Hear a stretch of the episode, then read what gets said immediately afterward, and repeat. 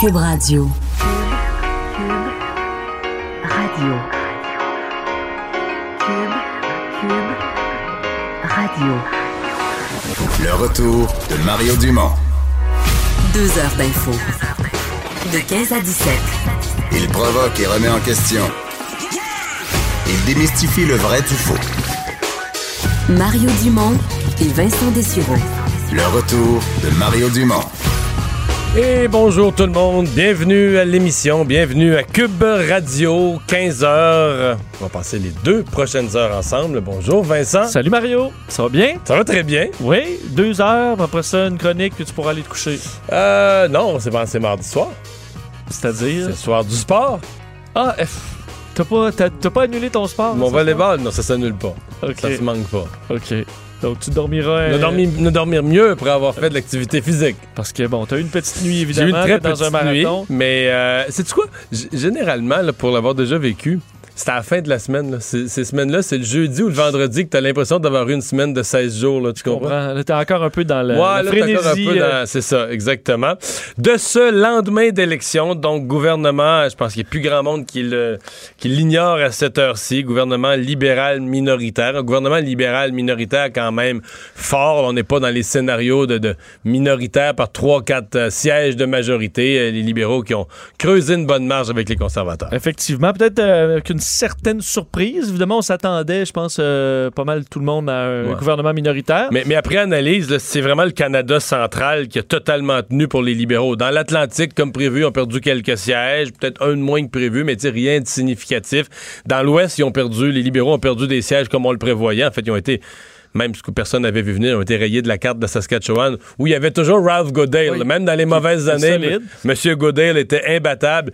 Et là, hier, la colère, c'est plus... euh, M. Goodale ne peut plus prendre ça personnel. C'est que dans ces provinces-là, on veut plus voir Justin Trudeau.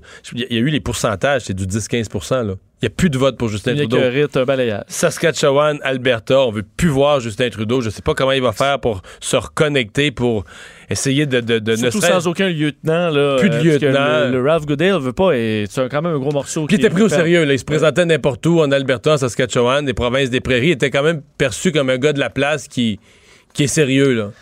Mais là, il n'y en a plus. Et le- la partie vote populaire aussi, peut-être surprenante aussi, parce qu'on sait qu'au vote, au total, Les c'est conservateurs, ont eu plus de ont sièges. Sauf, euh, sauf- ont eu plus de votes, sauf qu'en nombre de sièges, au Québec, en Ontario, les libéraux, ça a tenu. Là. Au Québec, on pensait à un, élan du bloc plus fort, que les libéraux allaient perdre des sièges. En Ontario, on pensait que les conservateurs allaient être plus forts, que les libéraux, que les libéraux allaient perdre des sièges.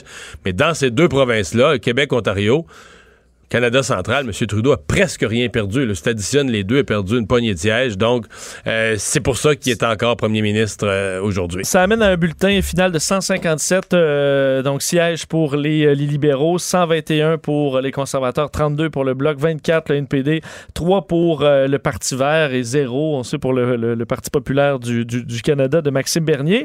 Vous dire que la première activité de Justin Trudeau aujourd'hui est d'aller faire un petit bain de foule à Montréal. Comme il y a quatre ans. Effectivement, dans le... Il n'a pas dormi longtemps, lui non plus, là. Assurément pas, parce que le discours est arrivé tard. Ben, il a fini son discours à, 11 à 1h25. Puis il avait à peu près ces mêmes heures que moi. Là. Il n'a pas pu dormir plus, long- plus, plus que mes trois heures. Et moi, il y en a qui n'a pas fait le party de sa, de sa victoire. Là. C'est ça, à mon avis, l'adrénaline a dû quand même rester un petit peu plus longtemps aussi. Ouais. Euh, et donc, à 7h30 ce matin, il était dans la station de métro euh, Jarry, dans sa circonscription, évidemment, de, de Papineau, euh, pour euh, rencontrer euh, les citoyens. Alors là, c'était le self party de selfie là, euh, complètement avec les, les- les gens. Donc, évidemment, beaucoup de gens qui étaient, qui étaient euh, heureux de le voir. Alors, euh, bon, victoire pour lui, gouvernement minoritaire. Et évidemment, est-ce que ça va durer longtemps? Est-ce qu'on a un contexte? On en parlera avec le NPD euh, qui facilitera peut-être la durée de vie de ce, de ce gouvernement minoritaire. Mais évidemment, on, on, ben, on, euh, se demandait est-ce que Andrew Scheer, chez les conservateurs, va euh, demeurer en poste. Et il y avait un point de presse euh, ce midi. Ben, en fait, c'était en avant-midi à l'heure de Regina. Et on lui a posé la question, les journalistes là-bas. Effectivement. Et euh, oui, il va rester, du moins pour l'instant, euh, chef du Parti conservateur. Andrew Scheer veut montrer le résultat comme une, tant une semi-victoire, comme quoi il y a des gains. C'est l'opposition la plus forte qu'on- que, le, le- le- qu'on- que le Canada a reconnue. Alors, il reste en pas. Je vais vous faire entendre un extrait du, du, du chef conservateur. Vous allez voir qu'il y a peut-être un peu de fatigue. Le, le français est un peu dur aujourd'hui. Euh, voici Andrew Scheer. Alors oui, je vais continuer comme chef. Euh, nous, euh, nous sommes très contents avec notre, campagne. C'est évident qu'on aimait faire mieux. Mais nous avons fait, nous avons des gains presque partout au pays. Y a, nous avons l'opposition, le- le- l'opposition officielle le plus fort dans l'histoire du Canada. Nous avons gagné plus, plus votes de, n'importe quel autre parti. Euh, alors, on va, on va, nous sommes prêts de travailler très très fort aujourd'hui et pour les prochains jours de, de préparer pour les prochaines élections. Bon. Ouais, son Ah, français Oui, je pense qu'il y laborieux. avait un petit peu, d'un petit peu de fatigue. Et euh, donc, Andrew Scheer qui, euh, qui reste, est-ce que ça te surprend? Ben, en fait, euh, non. Il partira pas de lui-même. Il y a deux choses, là. D'abord, mettons que j'étais son conseiller, puis je regardais les raisons de rester. Mettons qu'on on est positif, pendant un instant, on est positif, Andrew Scheer, les raisons de rester. Je te les mets en ligne. Il y en a certaines qui l'ont nommé. Euh, c'est vrai qu'ils ont eu plus de votes que les libéraux. Il y a une certaine réussite là-dedans. Euh, en termes de sièges, il n'a quand même pas perdu des sièges. Il y en a 22 de plus que l'élection de 2015, que ce que Stephen Harper avait obtenu. Fait que c'était un progrès. Mais on pourrait dire euh, Justin Trudeau était très populaire, en- très, très populaire en 2015, puis impopulaire en C'est ça. 2019. Fait Est-ce que c'est plus Justin Trudeau qui a perdu 20 sièges c'est que ça, l'inverse? qui les a gagnés. C'est une très bonne question, mais de son point de vue, il les a gagnés. Ensuite, il est jeune. Il a été élu chef à 38 ans. Il fait sa première élection. Il vient d'avoir 40 ans. Tu pourrais défendre l'idée qu'il a pris de l'expérience, qu'il est encore jeune. Mettons que l'élection, euh, je sais pas, mettons que l'élection est dans deux ans, avec un gouvernement minoritaire. Il va avoir 42 ans. Il va avoir, du bagage. Il va en avoir déjà vécu une. Ce serait défendable de dire, ben, puis l'autre chose, si c'est un nouveau chef, ben là, tu repars à zéro. euh, quelqu'un qui a, qui n'a jamais vécu de campagne. Donc, si tu peux très bien dire, regarde là, il n'a pas été bon dans le premier débat parce que c'est son premier débat à vie, mais si tu repars avec un nouveau chef, ben, la prochaine campagne, il va encore avoir son, son Oui. premier débat à vie. là. Donc, ça, c'est le genre de c'est c'est le genre de questionnement. Pour moi, il y a deux affaires qui vont déterminer l'avenir d'Andrew Scheer. La première, les conservateurs, et en particulier ceux du Québec, mais d'ailleurs aussi vont se demander est-ce qu'il est vendable? E- e- Est-ce qu'on peut. Parce que là, son image est détériorée. Mettons au Québec, là, même s'il y avait une autre élection dans six mois, je te dirais, il peut même pas faire campagne. là. Il n'y aura pas de coup de foudre, là. euh, Non, puis l'histoire de l'avortement de laisser une trace, puis il y a des paquets de monde qui l'écoute même plus. Il y a un paquet de monde qui écoute même plus ce- qu'est-ce qu'il a proposé, qui, qui sont devenus méfiants. Fait que là, faut que tu te demandes comment tu répares ça, comment tu, tu- tu donnes des entrevues, t'expliques tes affaires, ta position personnelle, euh, un peu comme le turban de, de là. tu dédramatises ça, puis la question de l'avortement, puis tu rends clair le fait que tu remettras pas ça en question, mais encore plus que plus que plus. Ouais. Mais c'est pas facile. là. Tu sais, Une fois que les gens ont quelque chose dans la tête, ont un préjugé envers toi, c'est pas facile à démolir. L'autre affaire qui va déterminer son avenir, est-ce qu'il y a des prétendants? Là?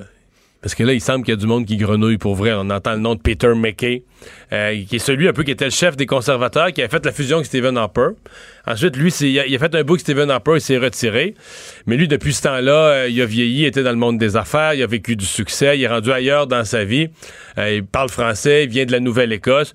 Lui est pas du tout pris dans aucune affaire religieuse. Il vient pas de ce, il vient pas de ce mouvement conservateur-là. Il vient pas de l'Ouest canadien, il vient de l'Atlantique on changerait de registre complètement. Là. Euh, Caroline Mulroney, même affaire. Donc, euh, est-ce qu'il y a des gens qui vont grenouiller pour le faire sauter? Parce que c'est aussi ça, là, les militants, quand les militants arrivent à un vote de confiance, mais oui, ils votent la confiance du chef actuel.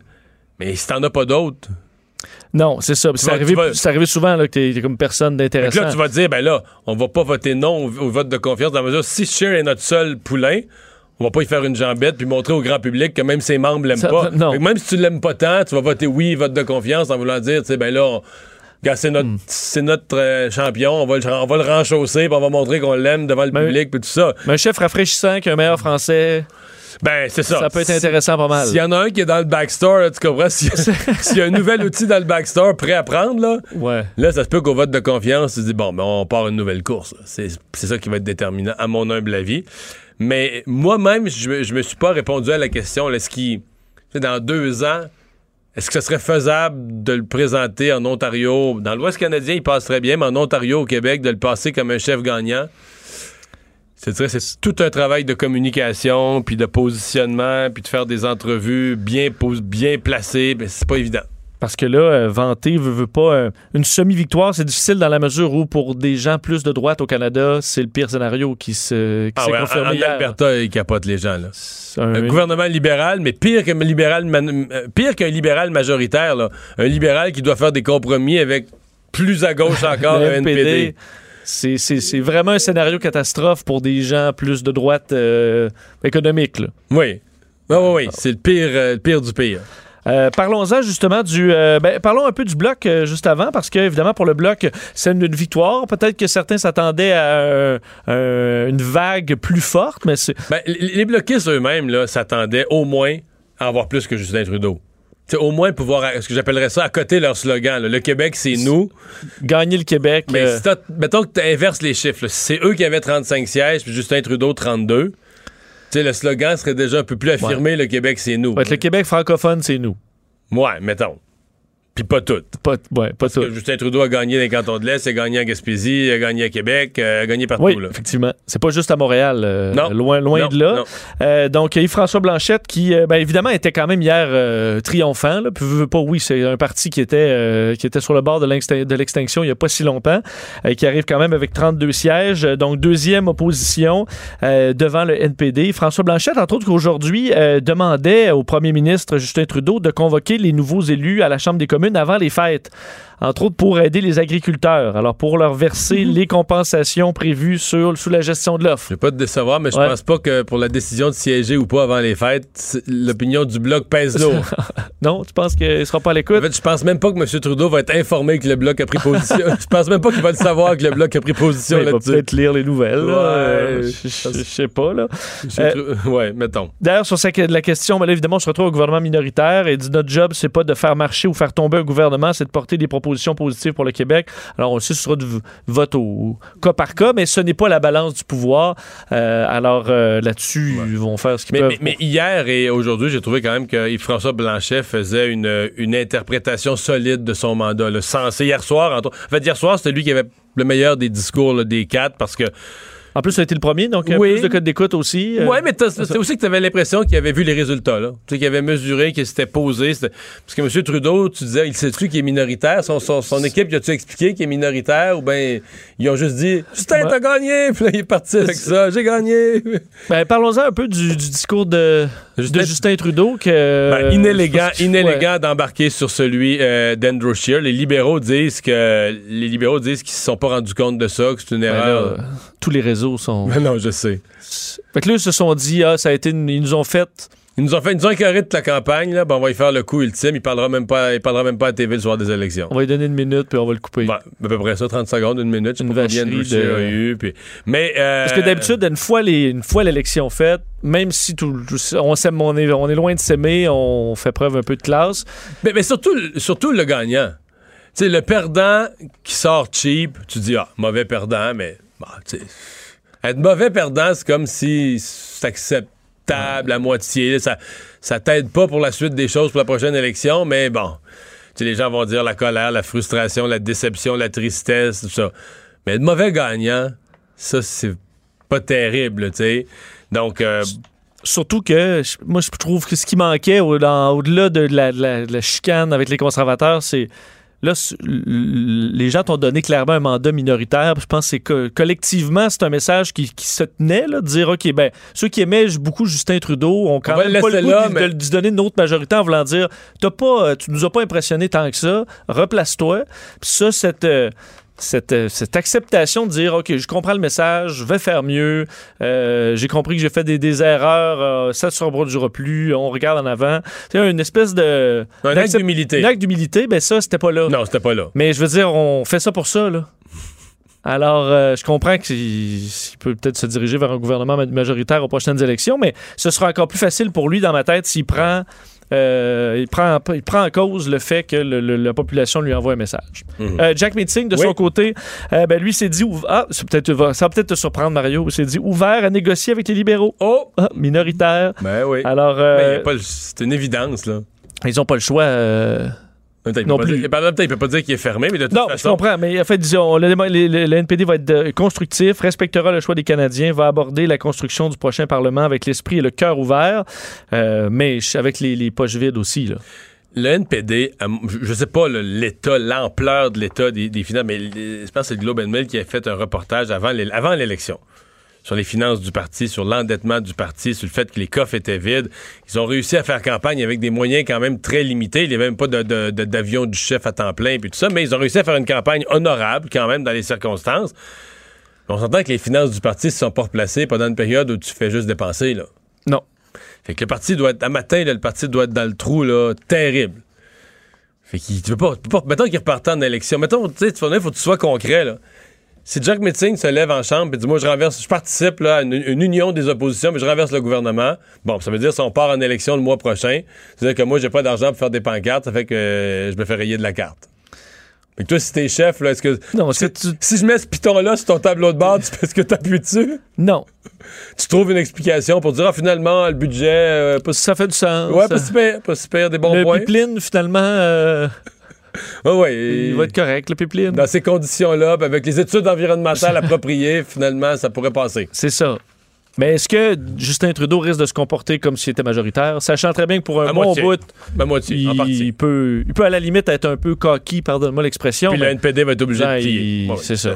Je suis assez d'accord avec ça. Et euh, peut-être dire, euh, François Legault a réagi. Enfin, Il a parlé à Justin Trudeau aussi dans les, euh, dans les dernières heures et il lui a parlé ben, de certains sujets importants pour le Québec, mais évidemment, la question de la loi sur la laïcité est revenue aussi dans leur appel. alors, il, expliquant François Legault à Justin Trudeau que les, une majorité de Québécois appuyaient le projet de loi 21 et qu'il devait, comme les autres partis, mais accepter tout ça. mais là-dessus, maintenant que l'élection est passée, qu'il a été réélu, qu'il a gagné des sièges au Québec, comme on a vu M. Trudeau sans les coudées tout à fait franches. Là. Oui. Pour faire ce que ça y tente de faire. Pas tout de suite, il l'a dit, là, quand, en temps et lieu.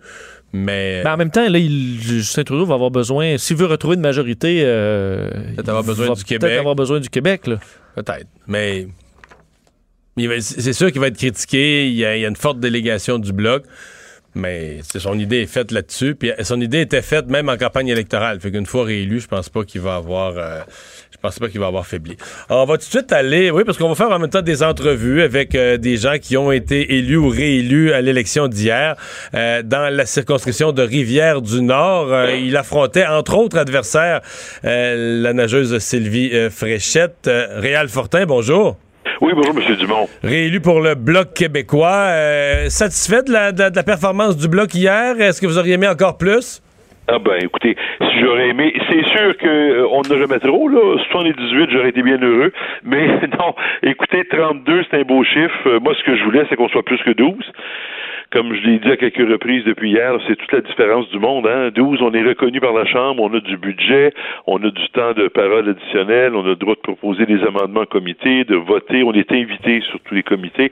Alors ça, c'est vraiment c'est des outils importants auxquels on n'avait pas accès durant le dernier mandat et auxquels on aura maintenant accès pour euh, livrer la marchandise pour nos électeurs. Donc ça, je suis bien heureux de ça. Ouais, vous dites livrer la marchandise, c'est quand même une des questions que les électeurs qui ont voté bloc se posent. Ils se disent, les libéraux sont quand même plus forts qu'on pensait, vont gouverner avec l'aide du NPD. il reste quoi comme place pour le bloc dans ça? Ben, d'abord, euh, est-ce que les libéraux vont gouverner avec le NPD? On, verra, on ne sait pas encore. Mais, euh, disons qu'on s'en doute. Ben, on s'en doute, oui, effectivement. Mais les libéraux vont faire ce qu'ils ont à faire, comme ils l'ont fait depuis quatre ans. Là. Si les, le NPD se joint à eux, ben, ils emporteront l'odieux, si odieux il y a. Et s'ils travaillent comme du monde, puis qu'ils proposent des projets de loi qui vont dans le sens des intérêts et des priorités du Québec, on va les appuyer. Là. Notre chef, et François Blanchet, était clair là-dessus. On ne signera pas de chèque en blanc. Mais oui, quand ça va aller dans le sens des intérêts du Québec, on va être d'accord. Puis quand ça ira à l'encontre de nos intérêts, de nos priorités, ben on proposera des amendements. Puis si ces amendements ne sont pas acceptés, ben on votera contre. Et hmm. euh, il n'est pas dit qu'on réussira pas à renverser ce gouvernement-là à quelques reprises. On verra. Euh, c'est un peu, c'est un peu tôt là, pour euh, conclure à ce qu'aura été ce mandat-là qui n'est pas encore commencé. Là. Non, effectivement. Moi, je, suis confiant. Je suis confiant que on va être capable de, de livrer. Écoutez, ce qu'on a fait là à 10 là depuis 4 ans, moi, je suis bien fier de ce qu'on a livré, M. Dumont. Honnêtement, là, euh, je pense à des dossiers. Je comprends qu'on n'a pas gagné sur tout. Je comprends qu'on n'a pas refait le monde, là, mais je pense à des, des choses comme, par exemple, là, la loi de protection du consommateur, là, qui était attaquée par une proposition du gouvernement libéral qui voulait donner préséance à la loi sur les banques sur toute loi québécoise. On a vu ça dans le projet de loi. On l'a, on l'a sorti, on s'est battu là-dessus. On a réussi à faire reculer le gouvernement. Ne serait-ce que pour ça, je serais déjà bien fier. Mais il y en a eu d'autres belles victoires. Mais euh, compte tenu de votre slogan, puis du message général de défense des intérêts du Québec, il y a, euh, une, faiblesse de votre position à ne pas avoir au moins euh, battu Justin Trudeau. Si on inversait les chiffres, si vous aviez 35 sièges et, Justin Trudeau 32, vous seriez plus en position de force, ne serait-ce que sur le plan des symboles, pour dire le Québec, c'est nous. Vous dites le Québec, c'est nous, c'est ça votre slogan, mais vous avez moins de sièges puis moins de votes que le premier ministre libéral. Ouais, ben écoutez, là, c'est un fait, là, les, Ouais. les chiffres sont là, il y en a 35, on en a 32, mais écoutez, on pourrait, comme je disais, en avoir 55, il pourrait en avoir 10, puis, euh, je veux dire, le, le, pour moi, là, ça, c'est des chiffres, là. On- encore une fois, je reviens sur le dernier mandat, on était 10, puis on a livré toute une bataille à 10, puis on a fait des belles victoires. Là, on va être 32. Ah, et puis le gouvernement, ben, il va être minoritaire. Alors, je peux pas croire qu'on va faire moins. Je pense que le Québec, c'est nous. Je comprends que quand on dit le Québec, c'est nous, ça veut pas dire qu'il y a que nous au Québec. Il y a 78 sièges de députés au Québec. On en a 32, il en reste encore euh, 46 là, pour les autres partis. Les libéraux en ont effectivement une bonne part là-dessus. Mais ça, ça change strictement rien au, au slogan qui, quant à moi, est un excellent slogan. Ben ouais. Ce qu'on disait, c'est que nous, notre seul mandat, là, notre seul job, c'est de livrer la marchandise pour le Québec. On se concentre sur les intérêts, les valeurs, les priorités du Québec. Et ça, il n'y a que nous qui le faisons. Monsieur Trudeau, en campagne, vous vous souviendrez, là, la loi sur la laïcité, il disait, ben, pour l'instant, je la conteste pas. Il laissait, là, Mais euh, vous il allez, laissait supposer- Ouais, mais vous allez faire quoi s'il la conteste? Parce que c'est pas, c'est pas, c'est pas une loi qui va passer devant le Parlement. là. Lui, il va donner ordre que les avocats du gouvernement fédéral, que les avocats du gouvernement fédéral s'en mêlent, participent à la cause, aillent contester. Euh, Est-ce qu'il y a un moyen par lequel le Bloc va pouvoir empêcher ça? Moi, je peux vous assurer d'une chose, on va le dénoncer s'il le fait, puis on va se battre contre ça. On verra à ce moment-là quels outils on peut utiliser pour le combattre le plus efficacement possible, mais c'est clair que ça passera pas sous le radar, ça. Ça, on ne laissera pas faire ça. Et c'est un bel exemple quand on dit le Québec, c'est nous. Le Québec a envoyé le gouvernement à Québec, là, qui est le gouvernement actuel là, de la CAQ, là, et là, il faudrait qu'on qu'on envoie des députés à Ottawa qui vont investir notre argent encore là, pour venir défaire ce que notre gouvernement à Québec a fait. On est un peu tata là, dans ce sens-là. là. C'est comme on- nous, on paye se construire une maison, puis on paye un démolisseur venir la démolir. On dit un instant, là. Alors, le Québec, c'est nous, c'est ça. C'est que nous, on regarde ce que le Québec a décidé, ce que le Québec fait, puis on dit ça, là, on achète ça. On va être avec vous autres, on va vous représenter, puis on va défendre ça, ces décisions-là. Donc, vo- votre chef a dit euh, aujourd'hui, euh, vous souhaitez euh, commencer à siéger euh, avant les fêtes? Ah oui, oui, oui. Ça, je pense que c'est une excellente décision. Yves-François Blanchet n'a pas l'intention de s'asseoir euh, sur la, la victoire d'hier, sur, sur les 32 victoires, si je peux dire. Euh, on veut bouger, on veut travailler pour le Québec. Moi, j'avais dit en 2015, quand j'ai été élu, j'avais dit, c'est pas une médaille que vous venez de me donner, c'est un permis de travail, il faut qu'il serve. Ben là, c'est encore pareil. Moi, je, je pense que mon permis de travail a été renouvelé hier, puis Yves-François Blanchet vient d'avoir le sien. Laissez-moi vous dire qu'on va travailler. 32 permis de travail, puis on va s'en servir. Ben, on vous souhaite un bon mandat. Réal Fortin, merci d'avoir été avec nous. Merci, M. Dumont. Bonne fin de journée. Au revoir. député bloquiste réélu dans la circonscription de Rivière-du-Nord. C'est lui qui a battu, donc je vous le disais en- d'entrée de jeu, entre autres, là, parmi ses adversaires, Sylvie Fréchette. C'est dans les euh, peut-être les, les, les perdants, perdantes un peu plus euh, notoires hier. Ouais, mais euh, t'as une, Sylvie liste, Fréchette, t'as une liste des noms connus là, qui, qui sont Ben, des perdants de la soirée. Oui, en commençant par un des chefs, Maxime Bernier, euh, clairement hier, euh, qui d'ailleurs dans son discours m'a paru un peu déphasé avec le résultat parce que Ouais, semblait, déçu, et assommé. Mais il y a eu de la classe en même temps. Là. Rien de. mais tu sais, t'es fier quand même du travail accompli, mais en même temps c'est un constat d'échec Ouais, mais presque qu'est-ce que tu veux complet. dire à tes bénévoles? Là? Il y a un travail qui a été Ça, tu accompli. peux pas dire on ferme la shop. euh, Non, puis le travail. Et, en fait, c'était tout mauvais pour lui, là, parce que je regardais à l'échelle du, euh, du Canada, c'est les sondages lui donnaient entre 2 et 3% Même à un moment donné, on avait vu 4, là, Oui. mais c'était 1,6, je pense. C'était en b- 1,5% euh, Je regardais même des circonscriptions, par exemple, Etobicoke Nord, où la, la veuve de l'ancien maire euh, Rob Ford se présentait. On avait, ça, elle a fait 1000 votes, là. Euh, de façon, de 80, 80 devant le Parti vert. C'est à peine plus que dans les comtés voisins. C'est comme localement, les gens ont à peine remarqué là, une candidate connue ou pas connue. Peut-être qu'elle a fait 1 ou 2% de plus, mais je veux dire, à la marge, là, Mais c'est pour ça que dans l'échec, si tu veux mettons, poursuivre l'aventure, il faut que tu aies au moins quelques points euh, qui, qui te donnent une certaine base pour te relancer. Puis là, il y a ce qu'il y en a, là.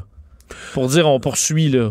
aux Ouais, ben, c'est une- élections. c'est une bonne question. Euh, En fait, tu poursuis quoi, là? Dans les faits, euh, Tu vas-tu être capable à la prochaine élection, si t'as pas un élu à la Chambre des communes, tu fais pas parler de toi, là, à mon avis, il serait à peu près sûr de plus être invité dans aucune forme de débat la prochaine fois, parce qu'il n'y a plus d'élus. Euh, où tu vas trouver l'argent, qui va te financer? Là, il disait, on va continuer à faire campagne sur les réseaux sociaux. C'est vrai que ça, c'est gratuit. En même temps, c'est peut-être en partie ça qui l'a tué. euh, c'est certaines dérapes sur les réseaux sociaux. euh. Parce qu'il y a des points, on a misé sur la, la question, puis je pense que c'est là qu'il a fait des points euh, dans les débats, c'était sur les finances publiques, euh, dire moi Ouais. je promettrai pas tout à tout le monde, je vais équilibrer le budget avant de faire des dépenses.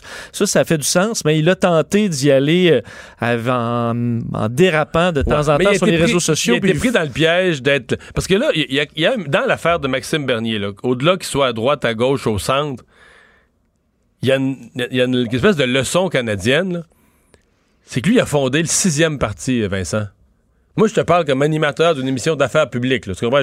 Oui. J'en ai de l'espace à tous les jours, des heures à radio, à TV, mais, mais mettons, avant lui, il y a cinq partis. Même le cinquième, le Parti vert, on sait plus quoi faire. Parce que là, un donné, des... Ah, le gouvernement dépose de nouveaux projets de loi. Allons chercher des réactions. Bon, L'opposition officielle. Une autre opposition. La troisième opposition. Mais là, la quatrième puis la cinquième opposition, quand est-ce que tu vas donner une entrevue? Bon, au moins le Parti vert, c'est parce que quand c'est le thème de l'environnement, on dit des fois, on va aller chercher leur réaction. Mais là, à un moment donné, euh, C'est trop. c'est la réaction de la cinquième opposition. Il y a trop de partis, là.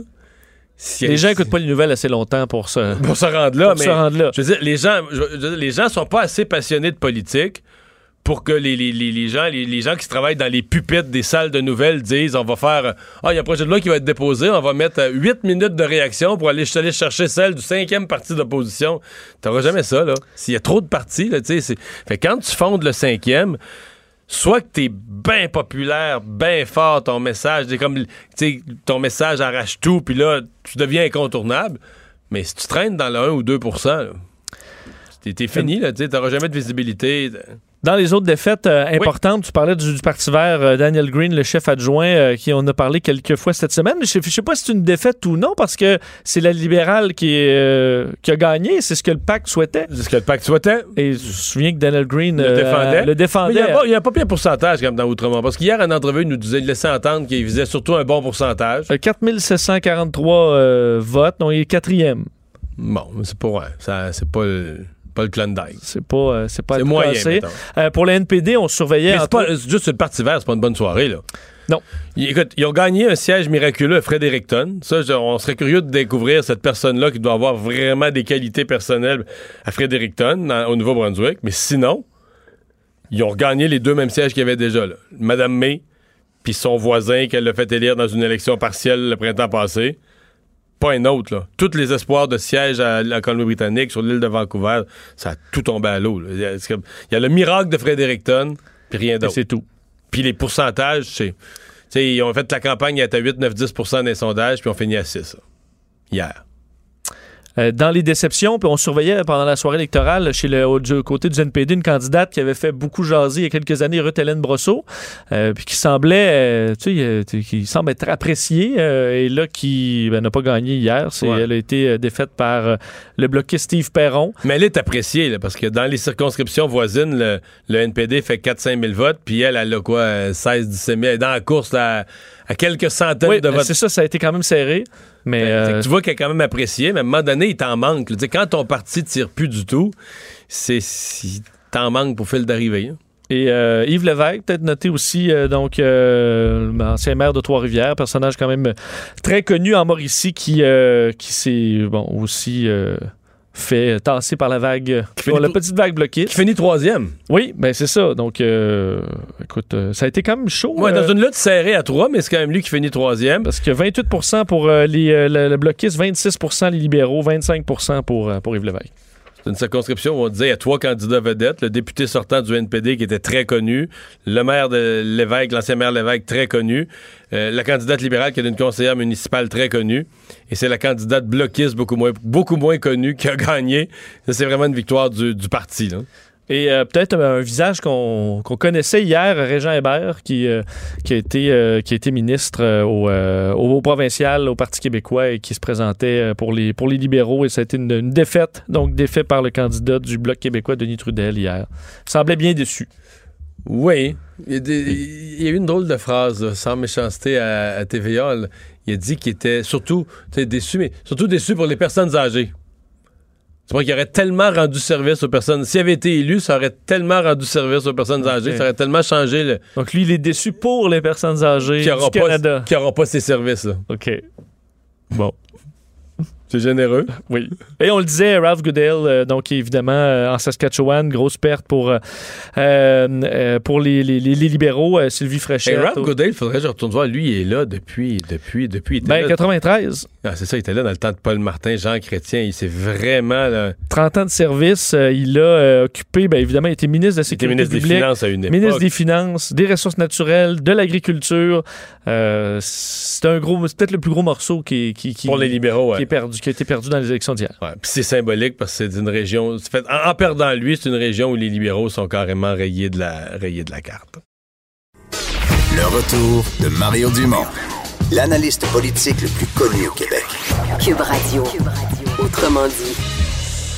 Alors, euh, hier soir, euh, parmi les candidats qui ont euh, dû attendre un bon bout de temps dans la soirée avant de connaître le verdict du public, il y a notre prochain invité, invité réélu. Il avait été élu dans une élection partielle, mais le réélu dans Chicoutimi, Le Fjord, sous la bannière des conservateurs. Richard Martel, bonjour. Oui, bonjour. Vous qui avez coaché du hockey là, hier, c'est une victoire en prolongation, ça? Ça ressemblait à ça. Puis hier aussi, je dirais que l'émotion était à son comble. Euh, ça a commencé euh, d'abord, euh, vous savez qu'on était, de- on traversait toute une vague, là, c'était quasiment un tsunami ici. Puis, euh, Là, vous parlez, du bloc, vous parlez du bloc au Saguenay-Lac-Saint-Jean, On parle du bloc, absolument. On parle du bloc au Saguenay-Lac-Saint-Jean. Alors, nous autres, on l'avait prévu, mais pas aussi fort que ça. Alors, lorsqu'on a re- re- regardé les, euh, résultats de mes deux collègues, à Jonquière et au Lac-Saint-Jean, on s'est aperçu qu'après une demi-heure, trois quarts d'heure, c'était terminé pour eux, puis nous, on n'avait pas encore nos résultats. Alors, on a dit, ouf, il va faire chaud ici euh, ce soir.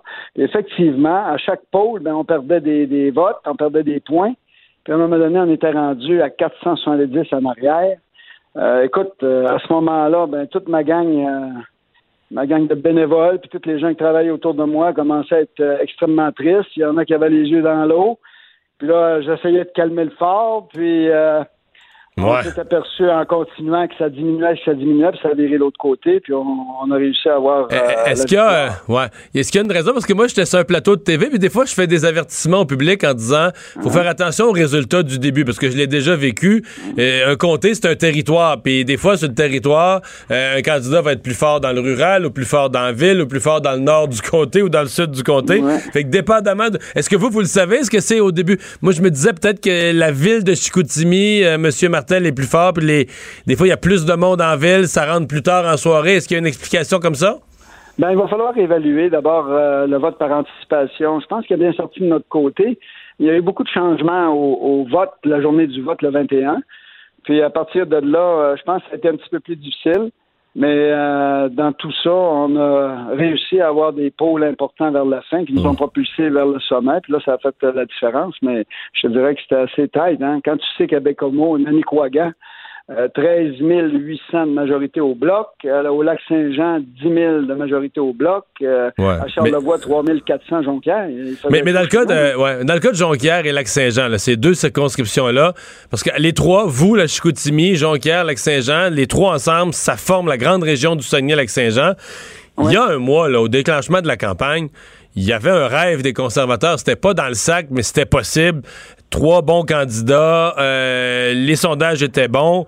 Vous pensiez ramasser trois sur trois, là? Vous rêviez à ça? À ce moment-là, oui. À ce moment-là, oui.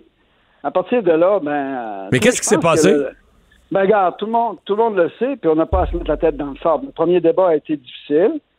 Euh, on s'est fait un peu surprendre. M. Blanchette a été très bon. Il est très bien articulé. Euh, il a beaucoup d'expérience. Puis à partir de là, vous savez comment est-ce que c'est en politique? Ensuite, ça a spiné. Puis même les bons débats de M. Scheer par la suite, ben, personne personne n'était rendu là. Tout le monde parlait du premier débat. Alors ça, ça, ça a fait monter le bloc. Euh, ensuite de ça, ben, on a senti que le courant était très, très fort. Puis là, ça a été extrêmement plus difficile. Ouais. Bon, euh, vous aviez. euh, on disait les conservateurs avaient des grands espoirs pour le Québec, une bonne équipe de candidats, un programme qui avait été quand même préparé pour une offre aux Québécois. De, euh, est-ce que votre chef l'a échappé? Est-ce que c'est comme, est-ce que c'est la lecture que vous faites que votre chef l'a échappé? Ben, tu sais, quand ça part mal comme ça au début, je dis pas, c'est parce que tu sais comment ça fonctionne, Mario. Hein? Ça, suite, le premier débat était attendu. On avait hâte de voir comment M. Blanchette allait se comporter. On avait hâte de voir comment M. Scheer allait se comporter en français. On savait qu'il n'était pas 100% à l'aise en français. Il s'améliore énormément, mais il n'était pas rendu là. Ensuite, il y avait les autres. À partir de là, ben, on a ouvert, je me souviens, comme c'était hier, TVA ouvre avec le Bloc et les conservateurs. Première question, je pense qu'on s'est fait surprendre là-dessus. Puis à partir de là, c'est difficile quand le spin est décollé. Alors là, on a vu la montée du bloc ensuite de ça, puis tout ce qui, tout ce que le bloc faisait à ce moment-là, c'était bon. Puis faut, on n'a pas se le cacher. Il faut rendre à César ce qui appartient. M. Blanchette a été bon. Puis je te dirais que. Mais il a profité, de, il a profité aussi d'une. François Legault a mis en partant une sorte de pression nationaliste dans la campagne. Euh, François Blanchette a été plus habile que, vous, les conservateurs, pour saisir ça. Le ballon traînait, là, puis c'est eux autres qui ont sauté dessus. Là.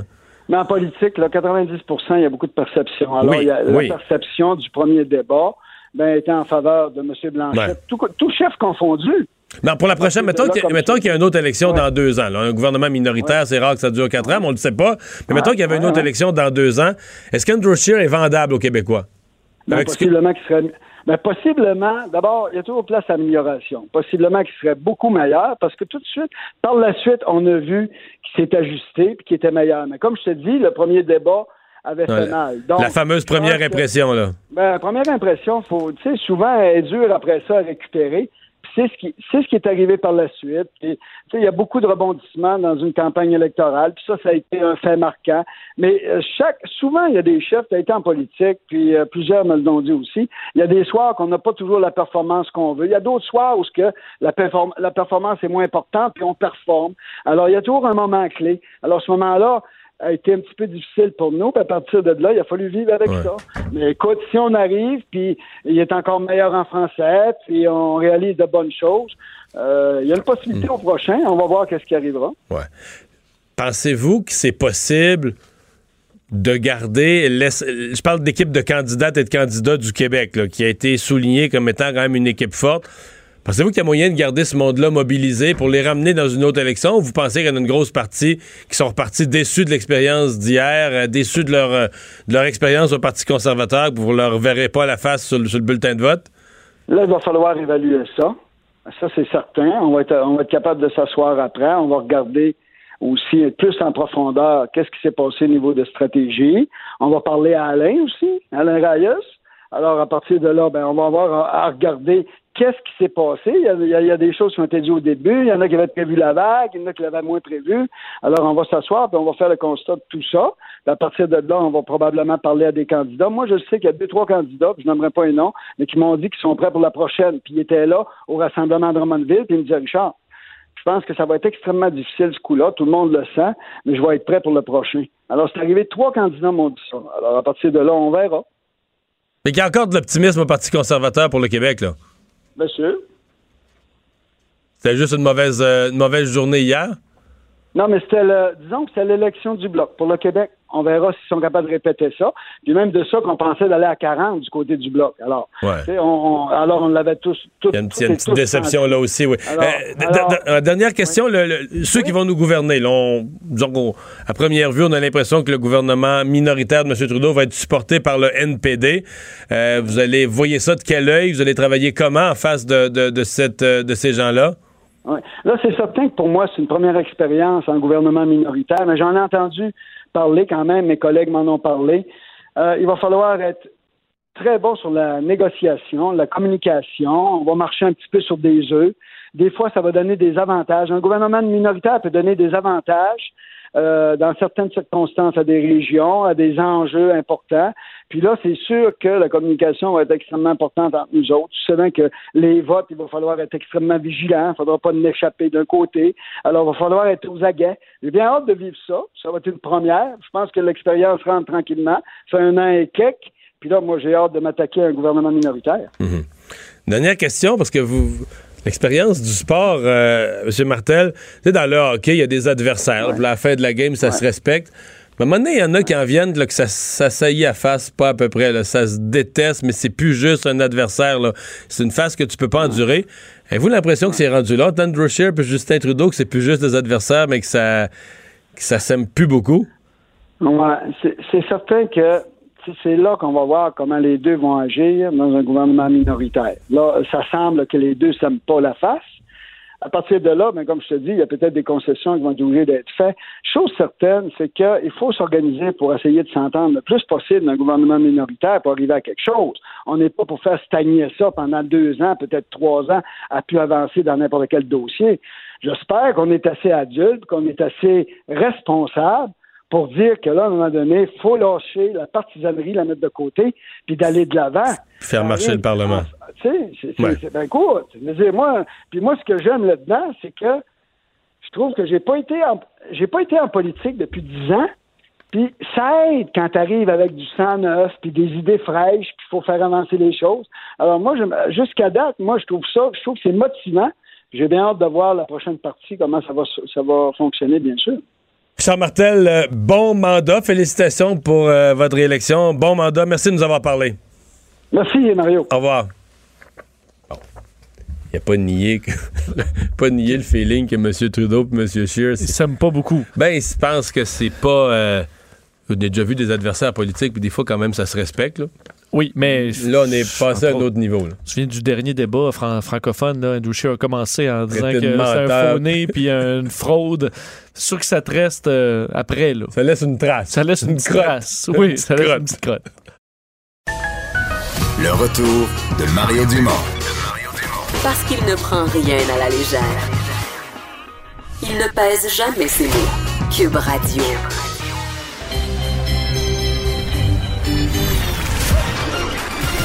Jean-Charles Lajoie. Dis, exprimez-vous. Exprimez votre talent. Ça passe le test. Magnifique. Jean-Charles Lajoie. Bonjour, Jean-Charles. Bonjour, les gars. Euh, tu veux nous parler aujourd'hui d'un un peu d'élection et de sport à la fois parce que euh, tu veux nous parler de. Puis il y en a eu plusieurs, là, vraiment comme jamais, des sportifs qui, hier, euh, ont gagné ou perdu, mais se sont retrouvés dans la campagne électorale comme candidats offrant leur service au peuple. En fait, ça frappe de plus en plus l'imaginaire, Mario. Et, euh, et euh, je j'ai pas l'impression que ce phénomène va connaître de ralentissement. Ah non? On- non, j'ai l'impression que le Parlement d'Ottawa ou l'Assemblée nationale à Québec, c'est le chez nous des artistes, des anciens athlètes, particulièrement les athlètes amateurs. Dans certains cas, des athlètes professionnels aussi. Alors, c'est les résidences soleil des athlètes d'élite. Pourquoi? non, mais c'est vrai, ils ont été, ils ont été, d'abord pour être un athlète, tu ne connais pas un horaire stable. Tu es habitué aux horaires atypiques. Tu es habitué de pas avoir de vie, de mettre ta vie en veilleuse, de mettre ta vie personnelle sur pause pour ta carrière.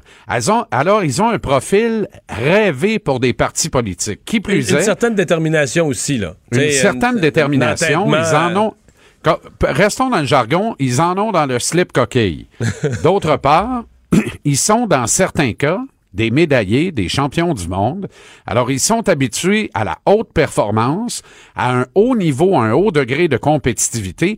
Ils ont l'ADN du politicien. Alors, ça en fait des candidats de choix. Ils sont Des déjà candidats- Ben, Parce que juste être connus, connu, ils là. ont une notoriété. Ben oui, quand tu Et fais du porte-à-porte où tu vas serrer des poignées de main à l'entrée du métro, là, l'avantage que ça te donne d'être déjà connu, de dire ton nom, les gens reconnaissent ton visage, sont contents de te voir, c'est toute une carte de visite pour ensuite dire Ah, moi, je suis avec tel parti. Mais tu sais, quand la discussion est amorcée parce que la personne dit Ah, c'est Sylvie Fréchette, je la connais, tu sais, ça amorce la discussion, là. Et s'ils sont brillants pour deux sous, ils savent monnayer cette popularité et cette crédibilité-là. Ils amènent de la crédibilité à un parti par leur seule présence et ils savent, en principe, dans certains cas, la monnayer, si bien que lorsque le parti est porté au pouvoir et qu'ils sont élus, ben, ils peuvent se retrouver avec des ministères, commencer tranquillement avec un ministère junior et accéder à des ministères plus supérieurs éventuellement. Et ce qui est intéressant, Mario, c'est que les partis politiques, traditionnellement, ne voyaient pas de, de candidats potentiels parmi la classe des athlètes amateurs retraités. Mais est-ce qu'il faut voir là un abrutissement de la classe politique? Moi, je pense qu'il y a beaucoup de vrai dans, dans ce que j'avance là, et je suis content d'en parler avec toi parce que tu pourras t'inscrire en faux ou pas à une déclaration comme celle-là. Je veux pas faire, tu sais, je veux pas faire une déclaration incendiaire avec ça. Ce que je veux dire par là, c'est que traditionnellement, la classe politique, c'était euh, parmi les, les, les plus brillants de notre et les plus choyés de notre société. On le sait maintenant, euh, la plupart des gens préfèrent faire beaucoup plus de fric dans le privé, dans les médias ou ailleurs, que d'aller euh, se mettre sous les réflecteurs, sur la place publique, d'aller servir en politique pour une claque à la gueule, parce que le salaire, c'est pratiquement une claque sur la gueule pour ces gens de ce niveau qui peuvent souvent engranger en une seule année trois ou quatre fois le salaire qu'ils gagnent à titre de député ou même de ministre, que ce soit au provincial ou même au fédéral.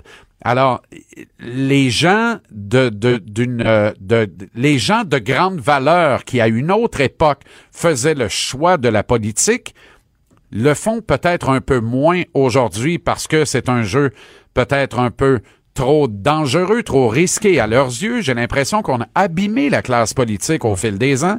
Et là, ça fait quoi? Ça fait qu'il faut trouver un nouveau terreau de candidats potentiels qui vont apporter de la crédibilité puis qui vont permettre aux partis de d'aller chercher de bonnes performances ou de bonnes récompenses. Non, c'est possible. C'est possible, mais c'est aussi que la politique est, est vraiment très médiatisée, très réseaux sociaux. Donc, une, personnalité, je dirais, tu sais, la, fameuse notion des candidats vedettes. Oui. Je pense qu'il y a une combinaison. Là aussi, les sportifs, là, pour les raisons qu'on a mentionnées au départ, prennent une valeur particulière. Mais est-ce que tu as fait le est-ce que tu as fait le décompte complet, combien dans, dans, dans différents parties? Il y en a, il y en a un paquet, ça n'a pas de bon sens. J'ai fait le saut hier soir parce que, évidemment, moi, je suis occupé dans mes pénates puis tout ça, fait que j'ai suivi ça pas mal moins que toi. Et je l'avais suivi autant que toi, je serais mort parce que en, menant mes activités quotidiennes par-dessus ça, je, ne serais pas passé à travers. Hier soir, là, je vous regardais, excellent travail. D'ailleurs, toi, t'as pas mal la quote de la soirée, là. C'est-à-dire? Euh, quand t'as remis, ben, quand t'as remis les affaires en perspective par rapport à, à, Justin Trudeau. J'ai c'est extraordinaire. Euh, en tout cas, je me rappelle pas ah, les mots exacts. Après son discours, là. Ah non, mais écoute, c'était non juste avant, juste avant, et c'était absolument génial. C'était ça, c'était ça, parce que quelque part, qu'on le veuille ou non, là, on veut pas. Euh, tu sais, il va. En tout cas, je suis totalement d'accord avec toi. Il va gouverner par coalition avec le NPD qui a plus de hmm. maudite scène pour boire. Mais là, si on les prend, les, si on les prend les, les athlètes. Mais là, hier soir, je vois apparaître Adam Van Coverden. Ouais, je vois le vert. Qui a battu, il a battu Lisa Wright. Il a battu la chef adjointe des, des, conservateurs. Exactement. Dans Milton. Ah, ah, c'est une énorme victoire énorme victoire. Lynn Bessette, au Québec, a Lynn, Bessette, qui a gagné. Qui est élue. Mais là, elle est élue dans un comté où, tu sais, on a déjà fait élire des, des, députés euh, du Bloc dans ce comté que, que j'habitais à, l'époque, mais ça a été ça a été de courte durée. Tu sais, c'est un comté Mais hier, c'était serré. Le Bloc a mené là, quasiment toute la soirée. Exact. Et puis elle a gagné. Elle En cyclisme, là, elle est restée dans la roue du meneur pendant toute la soirée. Exactement. Elle a, profité de l'aspiration, puis elle a passé le fil d'arrivée au sprint au final. dernier droit. C'est euh, un classique de Len Bessette d'ailleurs, mais moi je suis pas je suis pas surpris du tout de la victoire de Len Bessette. C'est une icône dans le dans le comté de Bron-Missisquoi on, et on euh, Richard Martel? aimé de tous. Richard Martel est passé par la peur. J'ai eu mais en fait, j'ai pas eu peur. Je à un moment donné, je vais te faire une, concession, une confession. Je salivais quasiment. J'ai dit, je vois le voir quel collaborateur ça va faire pour mon émission, ça? Mais finalement, il a gardé sa job. Ouais. fait qu'il pourra pas être collaborateur à l'émission. Mais lui a gardé sa, sa job par la peur. Et Sylvie Fréchette qui déclare qu'on, dans certains dossiers, on lui a dit quoi dire. Ça, c'est une déclaration plutôt malhabile. Ouais, c'est pas la euh, bonne façon de le dire, mais tous les, pas bonne façon tous de les le candidats débutants, ben oui, on se fait, tous les candidats se débutants se font briefer sur euh, comment répondre aux questions, pas se mettre les, les, pieds dans les plats. Exactement. Mais euh, j'ai trouvé quand même qu'il y avait eu beaucoup de classe, qui disait, regarde, moi, je peux pas perdre, j'ai offert mes services à la population, puis j'ai rencontré des gens, puis j'ai appris des choses, puis, tu sais, c'était... Mais là, mais là t'en viens à un point très intéressant la, nécessité de servir. Il y a plusieurs athlètes amateurs, là, je les vois, là, les pun actuellement, là, qui nous représentent une fois aux quatre ans, on parle d'eux, puis après ça, ils tombent dans une certaine dans un certain nombre, une certaine noirceur, parce qu'on en parle beaucoup moins. Tu comprends que le patinage de vitesse courte piste, là, ça requiert l'attention quand il y a une Coupe du Monde présentée à Montréal. Sinon, ben, il y a bien du communiqué qui s'envoie, puis ça trouve pas bien ben écho dans les médias traditionnels, sauf quand on est en période de, de Jeux olympiques. Mais il y a du monde là-dedans euh, moi, j'imagine très bien un Charles Hamelin faire le saut dans l'arène politique éventuellement. Euh, ce sont des candidats vraiment de premier choix pour des partis politiques. Et est-ce que l'un de ces athlètes qui, tout au long de sa carrière, a été proud to be Canadian, osera un jour s'afficher sous une bannière plus nationaliste, voire souverainiste, parce que ça, on l'a pas vu encore. On n'a pas vu de candidat vedette issu de la classe sportive dans un parti ouvertement souverainiste comme le Parti québécois ou encore Non. Québec solidaire ou encore le Bloc québécois. Alors, est-ce que l'un de ces athlètes osera un jour, parce que moi, j'ai pas l'impression que c'est un phénomène qui va ralentir, Mario. Mais Au contraire, Alberta- je pense qu'on va en voir de plus en plus, je te le dis. Mais en Ils Alberta, ont ils ont, eu, ils ont eu un sportif premier ministre. Absolument. Peter absolument. Lougheed, qui était joueur de football et qui est devenu. Puis au Minnesota, ils ont eu un gouverneur qui était un lutteur. Ben oui, Jesse de Body Ventura. Ah, tu connais ton sport et ton histoire politique, là? Mais celle-là, je suis tombé en bas de ma chaise. Ça, ça, écoute, ça, j'en revenais pas. à C'est moins pire que tomber en bas du troisième câble. Ben, et de toute façon, on regarde le président. Alors, il n'y a plus rien qui est surprenant. Mais, mais Jesse de Body Ventura, qui avait des pinces à marijuana après les oreilles, et qui était un lutteur spectaculaire avec les boas de, les boas de, de, de, de, fourrure dans le cou, Ouais. et qui devient gouverneur de l'État du Minnesota. J'étais, à l'époque, j'étais ahuri de ça. Je dis, mais voyons donc, que se passe-t-il? Alors, mais, mais tu sais, alors, et je te le dis, il y a quelque chose là parce que les athlètes de pointe ont l'ADN requis pour être des politiciens. Habitués aux réflecteurs, habitués aux horaires atypiques, habitués de mettre leur vie personnelle sur pause. Alors, je dis à tous ces athlètes, tenez-vous loin des drogues de performance parce que vous êtes à un scandale de pas avoir une belle carrière après votre carrière. Et sinon, ça se peut que vous ayez une très belle carrière. Et je trouve ça, je trouve ça intéressant. Puis, je pense qu'on distingue le vrai du faux là-dedans, tu comprends? Parce que dans cette espèce de pouvoir-là, là, il y a des négociations, puis il y a quelques girouettes. Là. On nommera pas de nom, là, mais on sait qu'il y a un député à Québec actuellement, sous une bannière d'opposition, qui avait négocié serré jusqu'à minuit moins une un comté avec le parti qui a pris le pouvoir, qui est la coalition Avenir Québec. Puis quand ça n'a pas marché, il servirait de bord, puis il est allé chez le parti opposé. là. Ah, je, je refuse de croire ça. C'est des fausses rumeurs, ça. Ah oui, c'est des fausses rumeurs? Ah oui? Non, j'ai déjà vu ça. Je sais. Hey, mais un Ben sportif, un sportif serait trop droite pour faire ça. Hey, merci Ah. beaucoup. Intéressant. Salut à demain. J'essaie Salut, les gars. 17h TVA Sport. On va parler culture, Anaïs. Bonjour. Oui, allô? Alors, euh, le retour euh, des remerciements de Louis-José Hood. ben oui, là, on va rester dans l'humour. JC nous a fait rire et ben, c'est la semaine de la disque. Demain, ce sera le premier euh, gala au MTLUS animé par Pierre Lapointe. 21 euh, statuettes seront décernées. Neuf artistes seront en performance. Vous pourrez voir Éric Lapointe à la Claire Ensemble, Lou Adriane Cassidy. Et là, je vais vous faire entendre le remerciement de Louis-José Houd. Une nouveauté cette année. Oh. Donc, il n'est pas seul. On voit de temps en temps l'humoriste Maude Landry qui vient euh, faire un beau petit clin d'œil à la caméra. Et Louis Adri- Lou Adriane, plutôt, euh, c'est pour l'album C'est la fin du monde tous les jours. Elle est en nomination dans Album de l'année adulte contemporain, Révélation de l'année. Et c'est un petit bijou, ce cher Louis-José J'en ai écouté plusieurs tantôt. Ça date pas d'hier, depuis 2013 hein, quand même qu'il fait ça. Au début, c'était trois capsules. Maintenant, c'est rendu cinq capsules. On avec Et Lou, Lou Adriane bon. Cassidy. On y va. Bon, ça se complique. C'est pourquoi je ferai usage d'un tableau. Alors, Lou Adriane ici, merci à Michel, en parenthèse, ma fausse grand-mère. J'ai plusieurs questions. Qu'est-ce qu'une fausse grand-mère? Est-ce qu'on peut parler de la phrase « t'es la grand-mère que j'ai jamais eue » Ça a-tu déjà été prononcé? J'espère que les vraies grand-mères sont... ne sont plus de ce monde. En tout cas, merci à Michel, ma fausse grand-mère, à indirectement Serge. On a parenthésé le indirectement. Toi, est-ce que Lou Adriane te remercie dans l'album? Ouais, euh, mais on remercie quelqu'un qui fait Serge, indirectement. En parenthèse. C'est comme ça pendant 3-4 minutes. Donc, il y a déjà 3 ou 4 vidéos qui ont été publiées sur la page euh, YouTube. Euh, allez voir ça. Si vous êtes au boulot, vous avez quelques minutes pour rire. C'est vraiment euh, les remerciements. C'est, c'est, c'est de l'or en barre. Et ça fait partie de de la promotion. Là, Ben pré- oui, là maintenant ça fait partie de l'ADN. Au début ça a commencé avec Urbania, là maintenant c'est vraiment la disque qui met ça de l'avant. Et c'est ce dimanche en 14e édition animée euh, de suite là, par euh, Louis José Hood. J'ai bien hâte de voir ça. Son euh, monologue d'ouverture est toujours euh, fort euh, excellent, parfois très cru. Bien, moi Mais je vais jouer. on aime ça. On aime ça comme ça. Euh, quand Bob Dylan et Johnny Cash euh, chantaient ensemble? Aussi, on aime ça. Là, je vais vous faire entendre l'extrait Wanted Man de Johnny Cash.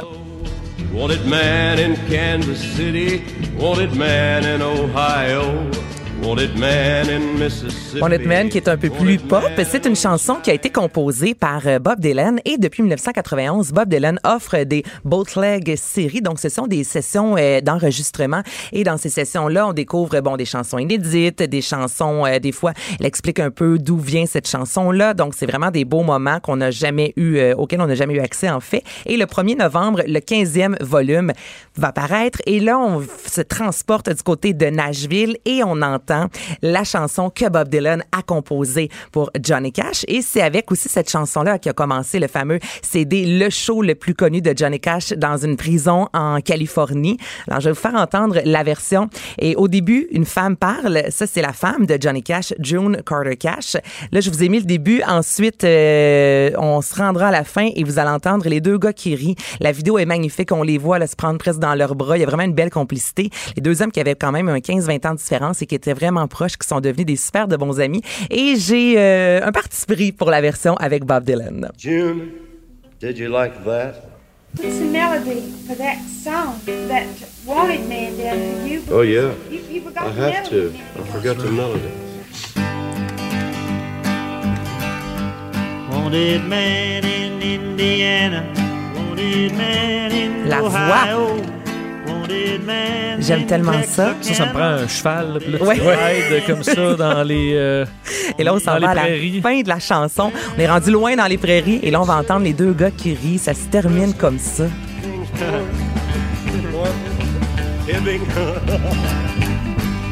J'aime le rire de Johnny Cash. Donc, c'est vraiment fantastique, cette vidéo qui a fait le tour du web aujourd'hui. Si vous aimez euh, Bob Dylan, ça va sortir le 1er novembre. 1er novembre, c'est bientôt quand même. Dans Ben, mine de rien, hein? Ben on oui. est à quelques jours de Noël. Je sais, je vous parle pas là-dessus, les gars. calme. Le retour de Mario Dumont. Joignez-vous à la discussion. Appelez ou textez 187 Cube Radio. 1877 827 2346. Et dans les nouvelles, euh, Vincent, mais ça a commencé euh, ce matin officiellement. Toutes les annonces avaient été faites, donc c'est vraiment le début des travaux de la commission Laurent.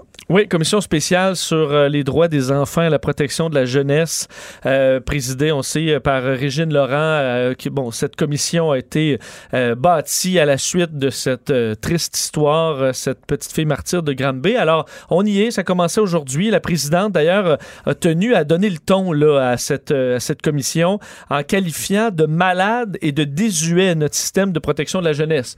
Alors, tu sais quand même des mots assez clairs et assez forts. Malade et désuet. Euh, c'est ce qu'elle a dit. Elle s'est même adressée à la petite fille martyre de Granby, euh, à elle, euh, disant que ce- ce- son décès avait été un véritable électrochoc pour la société. Euh, disons, on va retourner toutes les pierres du système pour attraper ce qu'on a échappé. Et aujourd'hui, commençait déjà à avoir des, euh, des témoins. C'était un groupe de jeunes qui ont été placés plus jeunes sous la protection du département de la jeunesse. Alors, ils sont allés raconter leur récit. Dans certains cas, des récits plus heureux pour montrer quand même qu'il y, a- y y du bon, là. il y a des belles histoires, mais surtout des histoires très dures, euh, des cas de maltraitance, des cas d'abus sexuels et physiques. Euh, on est allé parler, entre autres, euh, j'entendais qui disait on nous appelle dans certains cas par notre numéro de dossier. J'aurais aimé qu'on m'appelle par mon nom à une certaine époque par la machine. Les audiences qui vont se dérouler à Montréal, à Québec, à Sept-Îles. Plus tard, on va se promener en commission itinérante. Les personnes qui veulent déposer des mémoires ont jusqu'au 12 décembre pour le faire. Alors, ce sera sûrement très suivi, cette commission, qui est très, je pense, importante Ouais. pour les Québécois en général. Et, et je pense que ça a été dit, mais c'est pas un hasard si ça commence ce matin. là. On voulait, compte tenu de l'intérêt, de l'importance du sujet, on voulait laisser passer l'élection fédérale comme pour déblayer le chemin. En même temps, on voulait pas retarder inutilement le début des travaux. Fait que l'élection était lundi soir. Ça a commencé ce matin. Mardi matin, on commence les travaux de la commission sur la, la DPJ. Euh, des arrestations concernant des services sexuels aux mineurs. Oui, euh, c'est TVA Nouvelle qui a appris qu'un enseignant du secondaire et un pompier de Drummondville euh, font partie des neuf individus qui ont été arrêtés au- dans le centre du Québec au début du mois pour des services sexuels qui étaient recherchés auprès de jeunes filles de moins de 18 Euh, ces arrestations-là étaient survenues le 2 et 3 octobre dans un hôtel de Drummondville. Euh, c'est les enquêteurs des crimes majeurs de la Sûreté du Québec et euh, l'équipe intégrée de lutte contre le proxénétisme qui avait procédé à ces arrestations. Et selon les informations obtenues par TVA, un est un pompier donc de Drummondville chargé de la prévention auprès des citoyens et lorsqu'il a été arrêté, il était en service.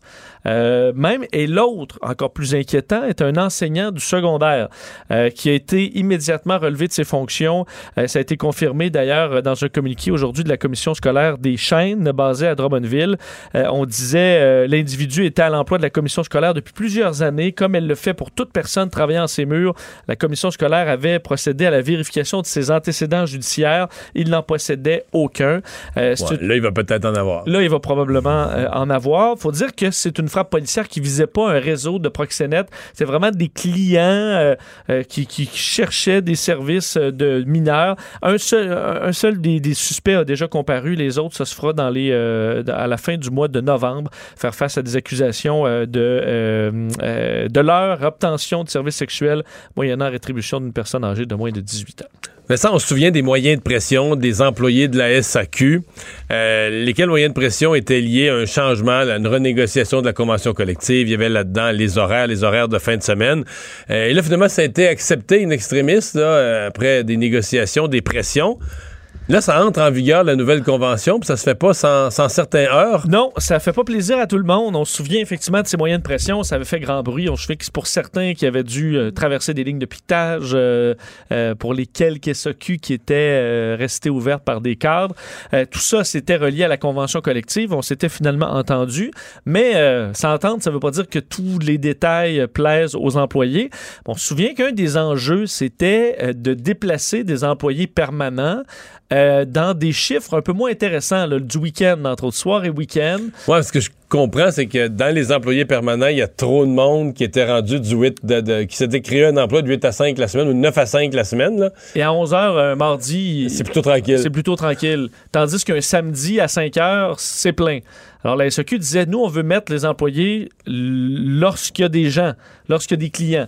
Alors, ils avaient décidé de déplacer tout ça et au cours des dernières semaines, à la SEQ, on a changé, comme prévu, les horaires des employés pour faire appliquer cette convention collective dans les 400 magasins. Et, euh, on... et ça fonctionne pas très bien. En fait, c'est que les travailleurs se disent débordés. Euh, on dit, et je vais te citer Katia Lelièvre, qui est syndicat des du syndicat des employés de magasins de bureaux, elle dit on manque de temps en début de semaine pour préparer les magasins. Les gens ont la langue à terre. Ouais. Euh, ils ne sont pas capables de que, servir euh, les clients. Que si tu continues à lire le- le- leurs communiqués et tout ça, on va avoir des appels des employés de CHSLD. Oui, tu penses qu'ils vont dire? ah ben c'est- la première comparaison là, tu sais, des préposés qui, qui changent des couches de personnes âgées puis tout ça, puis de personnes handicapées, puis qui, qui font le ménage. Puis Ils ont, quand ils vont chercher une bouteille, euh, mettons. je un- pense que les employés gagnent 5 piastres de l'heure de plus qu'eux? ils, ouais, ils sont mieux payés, mais ils, ont- sont- ils, ils les trouvent pas si cernés que ça à la SEQ Finalement. quand tu leur demandes un bon pinot noir. Ouais. Euh, parce qu'eux disent ils sont euh, ça affecte le moral et tout ça, préviennent qu'il pourrait y avoir de nombreuses démissions, surtout des employés expérimentés qui vont quitter carrément. Euh, on dit qu'ils perdent un temps fou à effectuer des allers-retours dans les entrepôts euh, alors que les tablettes sont vides en avant. Alors vraiment une situation euh, difficile, de sorte que dans les SOQ, soyez pas surpris si vous allez acheter du vin dans les prochains jours. Ça se peut qu'on vous remette des cartons qui vous invitent à faire une plainte à la Société des alcools du Québec pour vous plaindre du service qui est rendu difficile en raison de cette euh, situation. t'es pas, t'es pas, tu trouves pas qu'ils ont la langue va à te donner un carton Oui, pour que tu te plaignes du service? service. Eh bien, je trouve toujours qu'il est excellent le service à SAQ. Ah oui? Et même s'il me donne le carton, ça va me faire penser. Je vais écrire à la direction de la SAQ. Pour les remercier? Oui, je vais les nommer, je vais regarder le petit nom là, sur l'arbre, je vais dire, moi, je suis allé à la SAQ à tel endroit, puis je vais, vous- je vais souligner à la direction l'excellent travail de, de Louis, euh, Thomas et Monique. Ouais, parce non? que, je- écoute, j'étais. C'est pas euh, bien, ça? j'ai- ben, dimanche, j'étais en Ontario, je suis passé par la LCBO. As-tu eu du bon service là? J'étais là une demi-heure, personne n'est venu me voir. Bon. À SAQ, t'as du bon service? Ben, tout le temps. On devrait le souligner. oui, oui, mais peut-être, mais je suis pas allé. Ben, s'il te donne le petit carton, ça veut dire qu'il doit avoir une adresse Internet, un endroit là, pour envoyer tes commentaires. Oui. Et qu'on pourrait euh, en, profiter, Oui, mais en je- profiter pour envoyer des commentaires positifs? Mais je suis pas encore allé depuis que les gens travaillent plus le week-end. OK. Peut-être que tout s'est détérioré. là. Que- Sauf que j'y vais souvent le week-end. Donc, je peux pas croire que ça va à- être pire maintenant qu'il y a plus d'employés réguliers le samedi et le dimanche. En tout cas, à vous de juger. Le retour de Mario Dumont, le seul ancien politicien qui ne vous sortira jamais de cassette. Mario Dumont et Vincent Dessureau. Cube Radio. Plus tôt dans l'émission, on a parlé à un élu bloquiste, un élu conservateur, mais dans ces deux cas, ils étaient réélus. C'est pas qu'ils étaient pas contents, mais c'était pas tout nouveau pour eux. Ils avaient déjà eu l'occasion de siéger à la Chambre des communes. Euh, Soraya Martinez-Ferrada est la nouvelle députée libérale de Schlaga. Bonjour. Bonjour, bonjour. Félicitations Merci, surtout. Merci. Ma nouvelle députée, d'ailleurs. Ben oui, Ouais. ta nouvelle députée. Alors, on, on, on se sent comment ce matin, là? Euh, on se sent, euh, ben, écoute, fébrile, contente. En se parce réveillant- en que, se réveillant euh, En député, se réveillant député. euh, oui, c'est c'est vraiment. euh, des fois, je me pince depuis ce matin. Tu sais, moi, je suis une fille d'immigrants. hein. On est arrivé avec ma mère monoparentale à 7 ans. euh, puis aujourd'hui, se retrouver à siéger à la Chambre des communes pour une immigrante qui a, qui a fui une dictature au Chili, là. Il y a comme quelque chose de très euh, symbolique, là, de, de beau là-dedans. là. Fait que oui, on Ouais. est content. Euh, comment vous comment vous avez vécu la soirée d'hier? Parce que dans Hochelaga, d'abord, je pense qu'on peut dire que c'était pas acquis. Là. Aucun Non, parti non. dans Hochelaga disait que c'est un comté sûr donné à un ou à l'autre. On le savait pas. Ça s'est mis à sortir. Vous étiez toujours en avance, mais c'était toujours serré. Comment vous avez vécu les, les, les, les minutes ou les heures de, de sortie des résultats? Ben, moi, honnêtement, depuis le début de la campagne, je m'étais promis de ne jamais regarder les sondages. Je me dis, moi, là, je veux rien savoir des chiffres. Moi, je fais ce que je fais depuis un an dans le comté. Moi, je savais que Gagnon Schlager allait me demander énormément de travail. euh, parce que euh, c'était pas acquis, puis c'était pas acquis déjà il y a un an. On avait quand même perdu en 2015. le mais comté. serré, là. C'était une lutte à trois serré. serrée. Oui, mais il y avait quand même, euh, il y avait quand même une volonté du bloc de reconquérir euh, Hochelaga parce qu'on voyait, bon, le NPD qui baissait dans les sondages, fait que les gens ils disaient, ben, ça va revenir au bloc. C'est un peu la, La, la logique. Donc, vous, vous regardiez pas ça. Non. Porte-à-porte, terrain, Oui, poignée de plus main. que le porte-à-porte, parce que moi, je savais que Hochelaga allait se gagner dans un, un, un travail de relations humaines. C'est un- Hochelaga, c'est un village. là. Les gens qui sont dans Hochelaga, qui habitent dans Hochelaga, le savent. On- on- on- on- c'est des gens fiers, solidaires, qui veulent faire confiance. Mais dans, dans faire confiance, il y a une relation humaine qui doit s'installer. Puis ça, tu fais pas juste ça à 30 secondes en cognant à la porte puis en identifiant tes électeurs. là. Tu fais ça dans des relations. Moi, j'ai été dans les commerces, dans les cafés, euh, dans les supermarchés, euh, cogner dans les portes du secteur pendant. Ça fait un an que je suis sur le terrain. Là. C'est pas, pas 35 jours de campagne. Mais là, euh, vous êtes nouvelle comme candidate, maintenant élue. Mais c'est pas la première fois que vous touchez au monde politique, là. Non, faut, moi, faut j'ai tout été- dire, faut tout dire aux gens, là. Oui, oui, tout à fait. Non, non, tout à fait. Mais moi, j'ai beaucoup cons- d'expérience même de, de- de la politique de haut Oui. niveau. Ben, en fait, moi, j'ai été conseillère municipale en 2005. J'avais été élue à l'époque avec Gérald Tremblay. Si vous vous souvenez de l'histoire, euh, on a vécu des années très houleuses en- à Montréal. Ouais. Et moi, j'ai été élue, j'ai quitté ce parti-là deux ans après, donc j'ai siégé comme indépendante. Sûrement une décision que vous n'avez pas regrettée après Ah, ce qui s'est passé par la suite. Ben, tout le monde sait pourquoi j'ai quitté aujourd'hui. là. Tu sais, J'ai quitté pour ça. J'ai siégé comme indépendante et je suis, euh, je me suis fait élire. euh, en fait, je me suis présentée avec Louise Arel, qui était euh, à l'époque qui est devenue chef de l'opposition. Fait que j'avais une expérience du municipal. Puis le municipal, c'est une politique de proximité. Hein. C'est Mm. la première ligne de, de, qu'on a comme citoyen.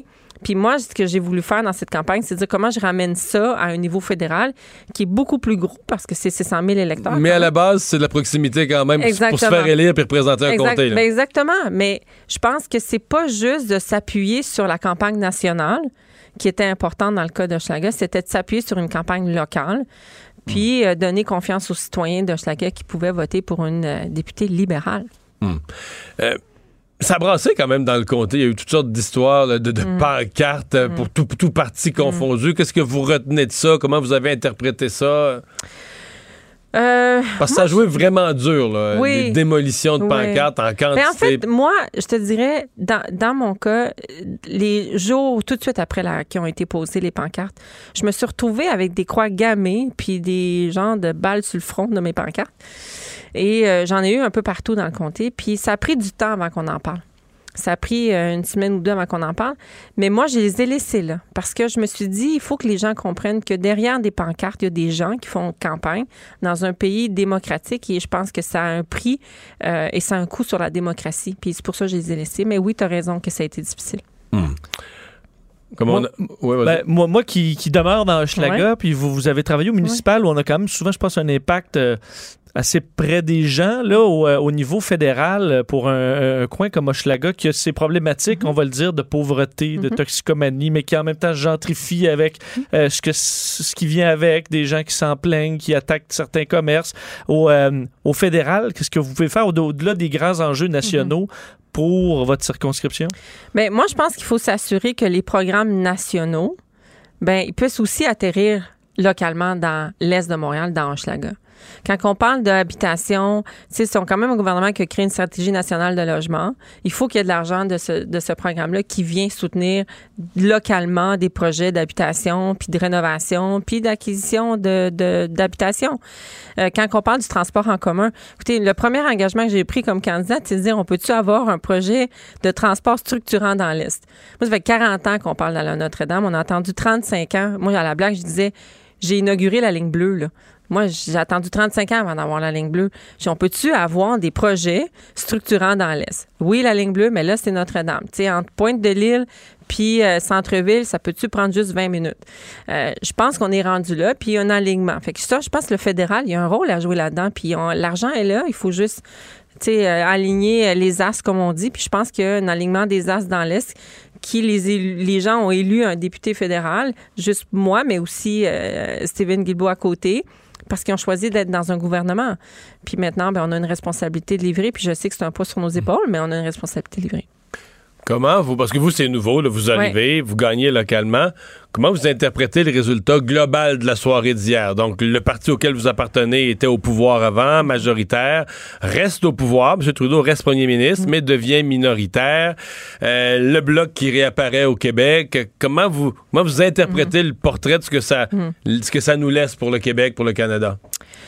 Moi, je pense que euh, premier ministre, en tout cas, chef de notre parti, Justin euh, Trudeau, hier, il a été- il l'a mentionné un petit peu en disant on a une responsabilité de mieux communiquer et de mieux travailler avec le Québec pour s'assurer que ce qu'on fait euh, réponde à ce que les, les Québécois et les Québécois s'attendent de nous. Moi, là, je suis, je suis une fille de la loi 101, là. Moi, Je suis une francophone, québécoise, nationaliste qui croit qu'on peut vraiment défendre les intérêts du Québec au sein d'un gouvernement fédéraliste à Ottawa. Puis je pense que ça, faut mieux le communiquer. Puis le, message qu'on a eu hier, c'est de dire on veut savoir ce que vous avez, comment vous allez nous défendre les intérêts du Québec. Puis on va vous faire confiance, mais pas complètement. Fait faites-le. Fait que là, on a approuvé qu'on on a une responsabilité de, le- de livrer. Je sentais que vous avez le, le défi entre les mains pour la suite des choses. Mais je- moi, moi, j'ai hâte, je suis virébile, comme je disais tantôt. Moi, j'ai bien hâte d'avoir les mains dans la pente puis d'aller à Ottawa. C'est sûr que pour moi, c'est c'est nouveau de me retrouver devant. Euh, ça fait quand même dix ans que je suis plus euh, conseillère principale aux politiques, comme tu disais tantôt. J'ai quand même une expérience, mais c'est la première fois que je suis imputable par rapport aux électeurs qui m'ont élu. Puis euh, je, je suis bien consciente de cette responsabilité-là. Bien, on vous souhaite un Merci. très bon mandat. Merci. Puis euh, on aura l'occasion sans doute de se reparler. Merci d'avoir été là. Merci. Au revoir. Soraya Martinez Ferrada, la nouvelle dépu- députée libérale d'Hochelaga dans l'est de Montréal. Mario Dumont. Il s'intéresse aux vraies préoccupations des Québécois. La santé, la politique, l'économie. Le retour de Mario Dumont. La politique, autrement dit. Et c'est l'heure de s'entretenir avec Emmanuel Latraverse. Bonjour Emmanuel. Bonjour. Alors, résultat d'élection hier là, qui est commenté d'heure en heure aujourd'hui, surtout cet après-midi. Chacun des partis revient. Euh, Monsieur Scheer qui annonce qu'il euh, il espère rester, il entend rester. Jack Metzing qui se dit prêt à collaborer avec euh, les libéraux. Est-ce qu'il y, a des- est-ce qu'il y a des surprises dans tout ça aujourd'hui? Non, il n'y a pas vraiment de surprise. Je pense que moi, la, la surprise que je note, c'est le ton de M. Scheer, euh, qui fait comme si euh, il y avait une substantielle victoire morale à l'histoire de cette, à l'issue de cette élection-là, euh, je veux bien que les conservateurs aient gagné une plus grosse partie du vote populaire. Là. Euh, les libéraux, là, qui par rapport à 2015 ont perdu un million de votes, et les conservateurs qui en ont gagné à peu près 500 000. Mais la réalité, c'est que enlever, euh, enlever l'Alberta, enlever la Saskatchewan euh, de ce, de ce calcul-là, où objectivement, là, les conservateurs ont des majorités soviétiques, là, on s'entend, là. qui Mais, mais- mais dans exemple, en 65. Alberta, dans l'ensemble de la province, Emmanuel, le- les libéraux versus les conservateurs, les conservateurs gagnent 70 à 70% contre 11% quelque chose de même. C'est fou raide, là. Non, c'est faux. C'est des majorités vraiment soviétiques, là. Tu sais, je veux dire, c'est, c'est la même chose en Saskatchewan, où ils ont gagné tous les sièges, là. Alors, je comprends l'argument qu'un vote, c'est un vote et qu'ils sont tous égaux, mais la réalité, c'est que le pays est aussi une fédération où euh, la légitimité d'un gouvernement repose aussi dans sa capacité de gagner des appuis un peu partout. Et la réalité, c'est que euh, en Ontario, euh, M. Scheer a perdu des appuis, tout comme M. Trudeau a perdu des appuis. Les deux, ils ont perdu en Ontario. C'est ça qu'il faut comprendre dans le résultat. Et au Québec, il n'y a aucun gain. Ils ont le même taux d'appui, petit peu moins même euh, qu'en 2015. Donc, c'est surprenant de voir euh, M. Scheer ne même pas envoyer le signal qu'il est prêt à entendre des remises en question. Et je pense que c'est ça qui a secoué plusieurs députés candidats déçus, surtout en Ontario et au Québec. S'il veut rester d'ici le congrès prochain, là, ça, il va vanter très fort dans ce parti-là. Ouais, parce qu'il y en a. Tantôt, Richard Martel euh, demande pas son départ. Mais je veux dire, quand on lui demande le, le responsable de la défaite, là, il- ça finit par être Andrew Scheer. On le sent bien que on on n'hésite pas à le mentionner. Donc, euh, dans ton esprit, c'est pas fait. là, même s'il voulait rester et qu'il était déterminé, c'est pas dans le sac. Non, c'est pas dans le sac. De un, il y a deux éléments. Il a fait une mauvaise campagne. Et de deux, euh, donc, il a échappé le ballon. Et de deux, la campagne dans son ensemble, la stratégie, euh, était était pas la bonne pour aller euh, faire des gains. Là. Ce M. Scheer s'est laissé définir par ses adversaires. Il n'a jamais trouvé une façon cohérente de répondre à la crainte des électeurs en Ontario à l'effet qu'un gouvernement Scheer serait aussi brouillon et, euh, et euh, dangereux en termes de coupe que le gouvernement Ford. Je veux dire, à un moment donné, tu ne peux pas les ignorer, ces critiques-là. Là. Et au Québec, la question de l'avortement a scié les jambes à M. Scheer. Là. Complètement. Alors, la réalité, c'est que les troupes québécois sont démoralisées parce qu'elles avaient fait, mis en place une campagne exemplaire qui n'a pas porté fruit. Euh, et en Ontario aussi, parce que en Ontario, oui, bon, mais il y a quelques gains là, ici et là, mais la réalité, c'est qu'ils ont perdu euh, des sièges et ils ont perdu un, un titan dans le parti, là, c'est, Lisa Raitt, là. Elle était leader adjointe, c'est une ancienne ministre, c'était, elle a été d'une loyauté exemplaire, dit-on, à l'égard de M. Scheer. Et c'est une femme d'autant plus respectée pour la petite vie, là, que son mari est gravement malade. Euh, et elle est euh, aidante naturelle de son mari, tout en étant leader adjointe, en élevant ses enfants adolescents. Donc, c'est vraiment une femme que les gens respectaient beaucoup, qui a perdu dans son comté, là. Donc, les députés de l'Ontario sont aussi en colère et déçus que les députés du Québec, là, dans ce parti-là. Et M. Scheer peut pas s'imaginer qu'on va continuer comme avant avec les mêmes stratégies, le même monde, M. Trudeau, euh, euh, etc. Vous n'avez pas l'autorité morale puis que ça va passer, là. Euh, Emmanuel, tu sais qu'Angus Reid met sur les réseaux sociaux presque à tous les jours des sondages sur toutes sortes de questions. Et je dois avouer que là, ce qu'ils ont fait, c'est assez brillant ce lendemain d'élection, parce qu'on parle d'une élection où le Canada euh, est, est- est divisé. Ils viennent de publier un sondage, je sais pas si tu l'as vu. Euh, pose la question. Ma pro- La question est la suivante. La, une phrase. Ma province est traitée équitablement par le gouvernement fédéral. Et là, tu réponds, d'accord, pas d'accord. Ma province est traitée équitablement par le gouvernement fédéral. Tu sais, la, la province où les gens se trouvent le mieux traités par le gouvernement fédéral, c'est l'Ontario. On n'est pas surpris. C'est un peu le cœur du Canada. Mais Emmanuel, quelle est la deuxième province au Canada après l'Ontario où les gens se trouvent le mieux traités? Le Québec. Le Québec. Presque Ouais, ben, moitié-moitié. Mais là, ce qui là où je t'amène, donc au Québec, on se trouve quand même bien traité par le gouvernement fédéral présentement. Ça n'a peut-être pas été le cas dans le passé, mais présentement. Mais en Alberta, c'est fou raide, là. 83% disent disagree, là, pas d'accord. Et en Saskatchewan, 77% Donc, dans l'Ouest, les gens se trouvent là incroyablement, injustement maltraités par le gouvernement fédéral. Qu'est-ce que M. Trudeau va faire avec ça? là? Il n'y a même plus, il y a même plus Ralph Goodale en Saskatchewan. Il a été battu. Il n'y a même plus un député, plus un ministre à nommer dans deux grosses il a chassé ses sénateurs de son caucus. Qu'est-ce qu'il va faire? Par exemple, l'avait fait Monsieur euh, Monsieur Harper à une certaine époque quand il n'y avait pas de député en Atlantique, il avait nommé une sénatrice de l'Atlantique à son Conseil des ministres, où il avait nommé Michael Fortier euh, au, Conseil des ministres au, Québec. Écoute, c'est, je pense que c'est le gros, gros, gros casse-tête auquel est confronté euh, Monsieur Trudeau. Je sais que dans l'esprit des gens ici au Québec, le monde va se dire, mais pourquoi ils sont déçus? On leur a acheté leur pipeline. Le problème, c'est qu'à l'heure où on se parle, le pipeline devrait être en construction, hein. Il n'y a rien de fait. Il n'y a rien de fait parce que le gouvernement a complètement euh, raté et échappé le ballon sur les consultations environnementales et auprès des Autochtones. En plus de ça, alors là, tu as l'enjeu du pipeline qui devrait être construit et qui est toujours pas construit et le gouvernement vient de perdre un autre recours devant les tribunaux cet été. Alors, on s'entend là, il n'est pas prêt de commencer à être construit, ce pipeline-là. Deuxièmement, le gouvernement a mis en place une nouvelle norme d'évaluation pour les grands projets comme les pipelines, qui, selon l'industrie des ressources naturelles là-bas, va rendre quasiment impossible le fait de développer des nouveaux projets. Alors ça, ça alimente la colère davantage. Puis ajouter par-dessus que non seulement est-ce que M. Trudeau est en guerre contre Jason Kenney, là, c'est presque personnel entre les deux, bon, on le savait, etc. Mais il y a un moment dans la campagne où il s'est carrément mis à faire campagne contre Big Oil, contre l'industrie pétrolière, là. Alors là, t'es bien plus en guerre contre un politique, il est en guerre contre, dans l'esprit des gens, tous les travailleurs qui vivent de cette industrie. Nous, euh, nous, l'économie canadienne. Euh, comment il va faire pour réparer les pots cassés là-bas? C'est pas évident. Nous, les Québécois, on, fait, on dit qu'on comprend pas ce qui se passe dans l'Ouest, mais si un politicien fédéral faisait campagne, faisait des discours en Colombie-Britannique, en Alberta, contre l'hydroélectricité, puis Hydro-Québec, puis- L'industrie de l'aviation, tu sais, les deux on, ensemble. on serait-tu content? Mais non, mais il y aura un référendum demain matin. Là. Je je veux pas faire des déclarations à l'emporte-pièce, mais on parle du mouvement.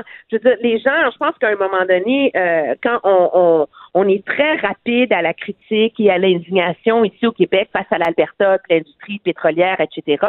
Mais il s'agit de de se mettre dans leurs souliers là pendant cinq minutes pour comprendre le problème. Et c'est, moi, je dirais que l'ironie de tout ça, c'est que je pense que l'industrie des ressources naturelles serait plus rassurée si M. Trudeau avait eu un gouvernement majoritaire. Non, mais j'en suis convaincu. Parce qu'au moins, il y avait les coups des franges pour prendre des décisions. De... toutes les critiques, il y aurait eu les coups des franges, il a pris le risque de l'acheter, le pipeline. Il, il a eu une logique économique qui vise à un certain équilibre là, tu sais, entre le virage climatique, l'industrie, etc. Là, le problème, c'est qu'il n'aura pas les coups des franges face à cette industrie-là, face à ce sec- secteur-là de l'économie, euh, alors que euh, que le NPD va demander des gestes concrets là, pour euh, gagner l'appui du gouvernement et ça sera pas seulement sur le logement social.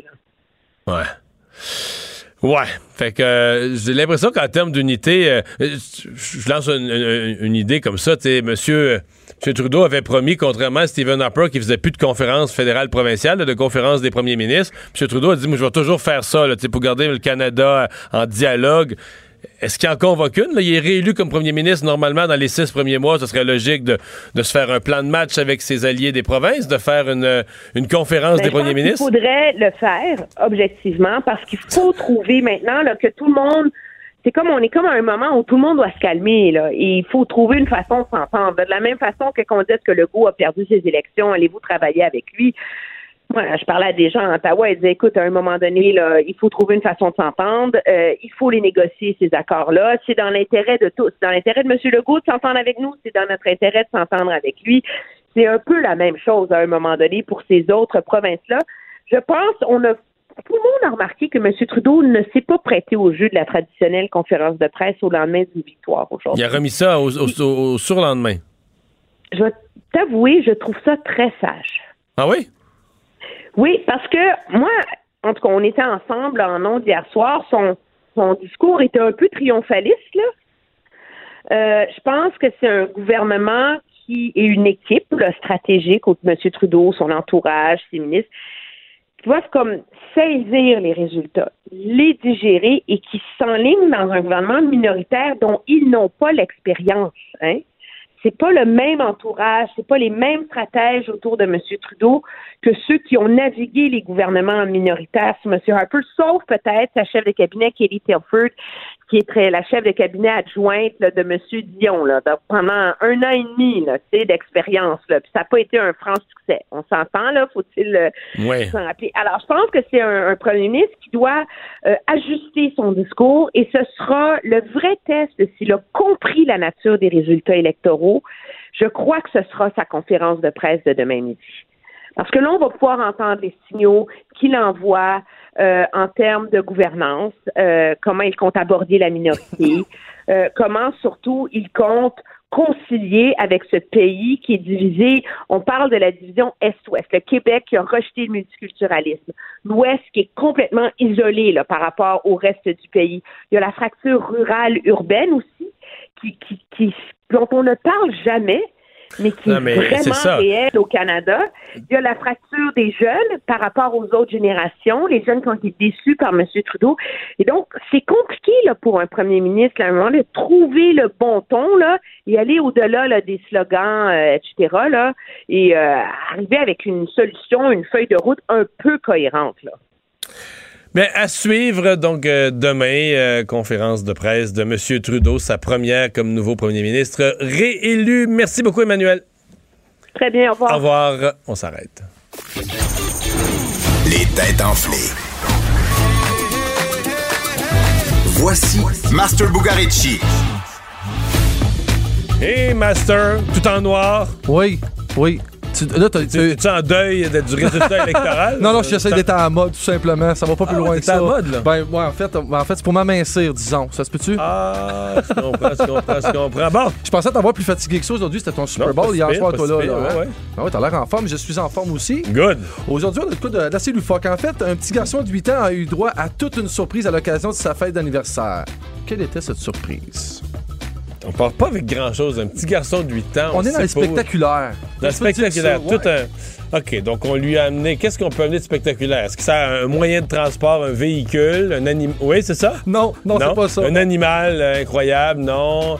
Euh, un voyage qu'on lui a fait faire, non. Un personnage, une personnalité connue, euh, dont un de ses héros. C'est pas ça, c'est pas une personnalité, personnalité connue, mais ça. On parle de personnes ou de groupes, de quelque chose dans le genre. Une équipe de hockey, une équipe sportive au complet qui lui a fait quelque chose. Une, Pas une équipe, sportive, mais on parle d'équipe un peu. une équipe, donc un groupe musical. Une équipe de- de- de- d'une émission de TV. Toute le- le- toute le- le- J'aime ça, Mario. Pas C'est le premier indice que je pourrais donner, c'est que personne dans son entourage ni de sa famille avait prévu cette surprise. C'est quelque chose qui est arrivé qui devait pas se passer. OK, donc c'est sa fête. Ah, Il arrive quelque chose pour sa fête, mais sa famille l'a pas organisé. Ça arrive tout seul. C'est quelque chose. Ouais, ouais, exact. Oui, c'est ça. C'est ça. Ben là, c'est pas grand-chose qui arrive tout seul dans la vie. Là. Ben en fait, ce que je peux dire, je peux t'aligner plus précisément, en fait, c'est que les occupants de la maison ont dû évacuer. Ce qui rend la chose assez Les spectaculaire. pompiers pour dé- des pompiers ont débarqué pour sa fête. Mon gars te répondrait, Mario, bien plus cool que les pompiers. Bien plus cool que les pompiers. Plus cool que les pompiers, c'est la police.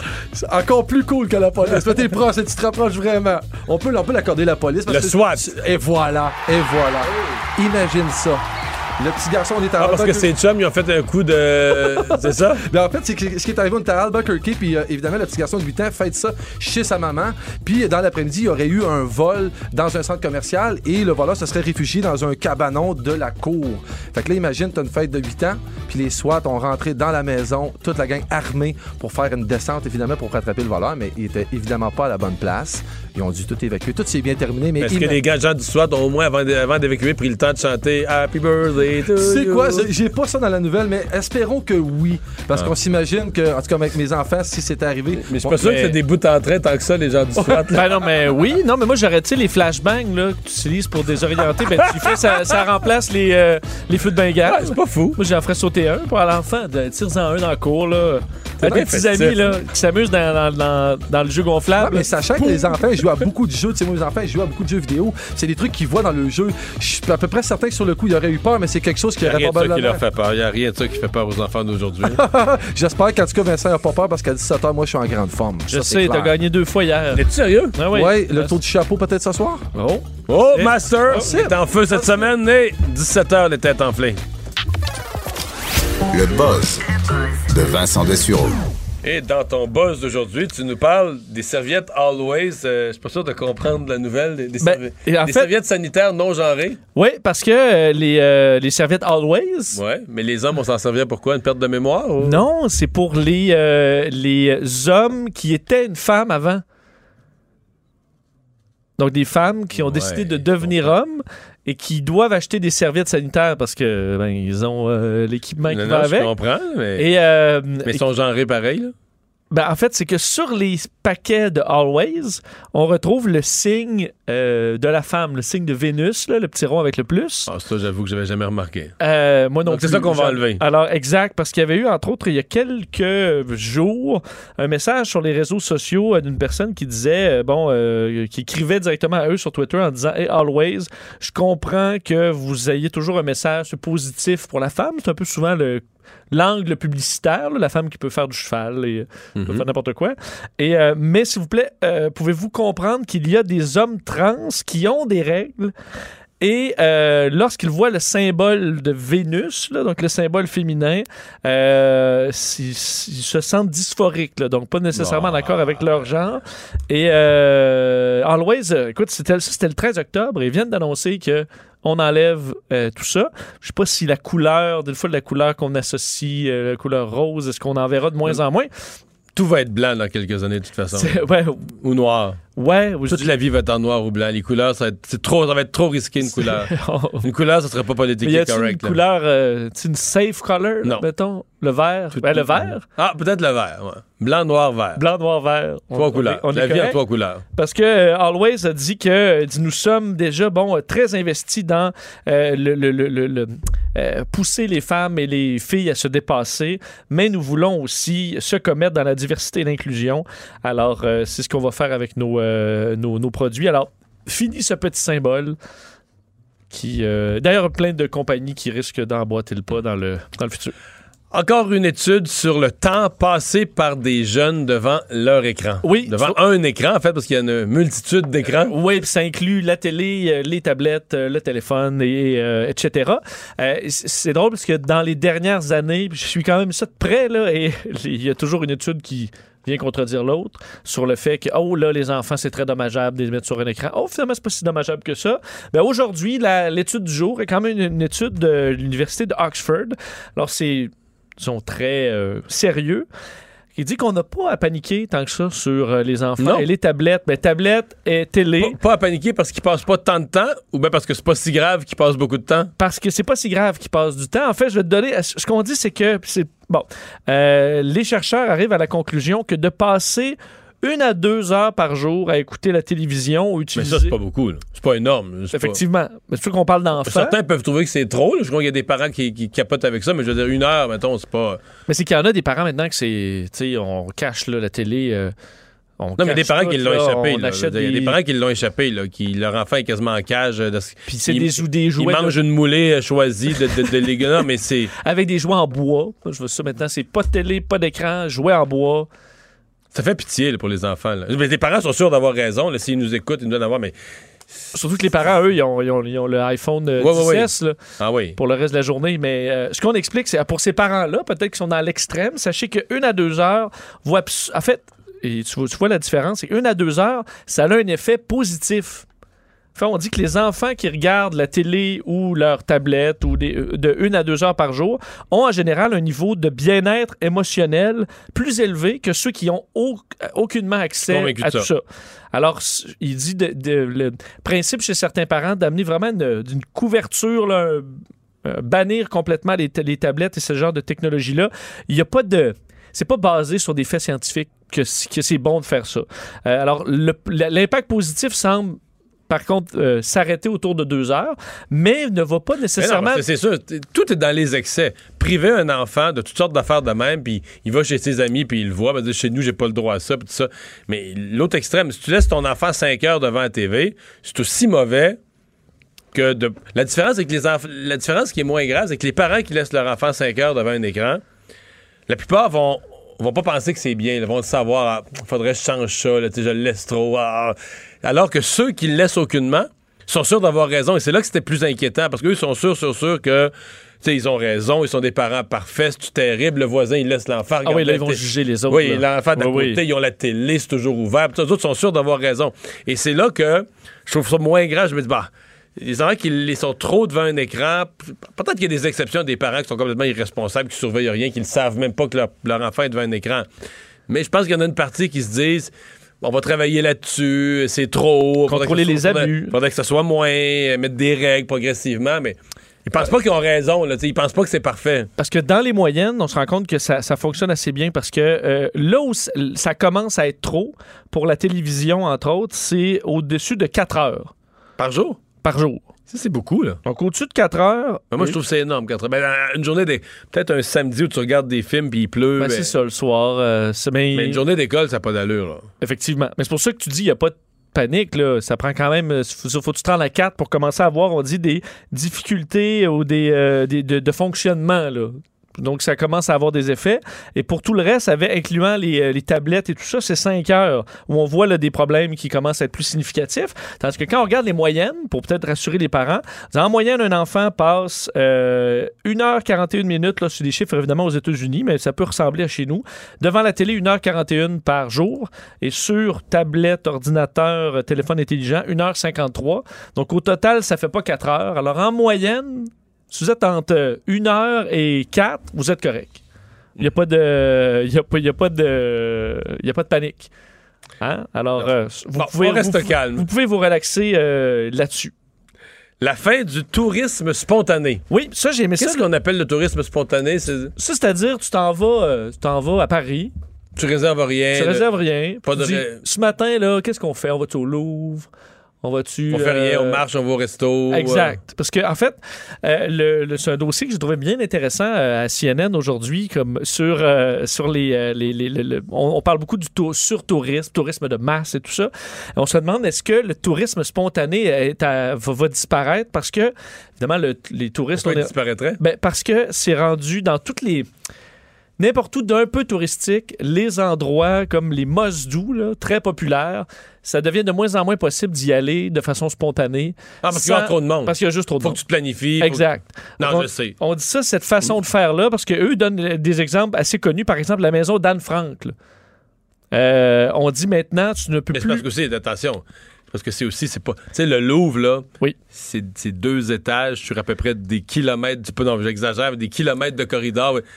La maison d'Anne Frank, pour l'avoir visitée, c'est une maison, là. Oui. Et tu peux pas avoir 7000 visiteurs qui sont bien répartis dans la maison d'Anne Frank, là. Exact. Mais c'est qu'on explique que maintenant, euh, c'est deux mois, en général, deux mois d'avance qu'il faut réserver pour aller voir Ah, la maison ouais. Ah Alors, non, ça- Par contre, moi, je suis arrivé sans réservation un matin. j'ai- On a attendu, mais. Et qu'avant, c'était si deux à trois heures de file d'attente. Là, les, les files euh, se, se gèrent maintenant justement parce qu'il y a beaucoup de pré euh, de, je de me souviens pas quand en Italie, euh, j'allais à Milan, puis je pense que c'est la dernière scène. C'était, Ben, en fait, j'ai exactement cette statistique-là pour toi.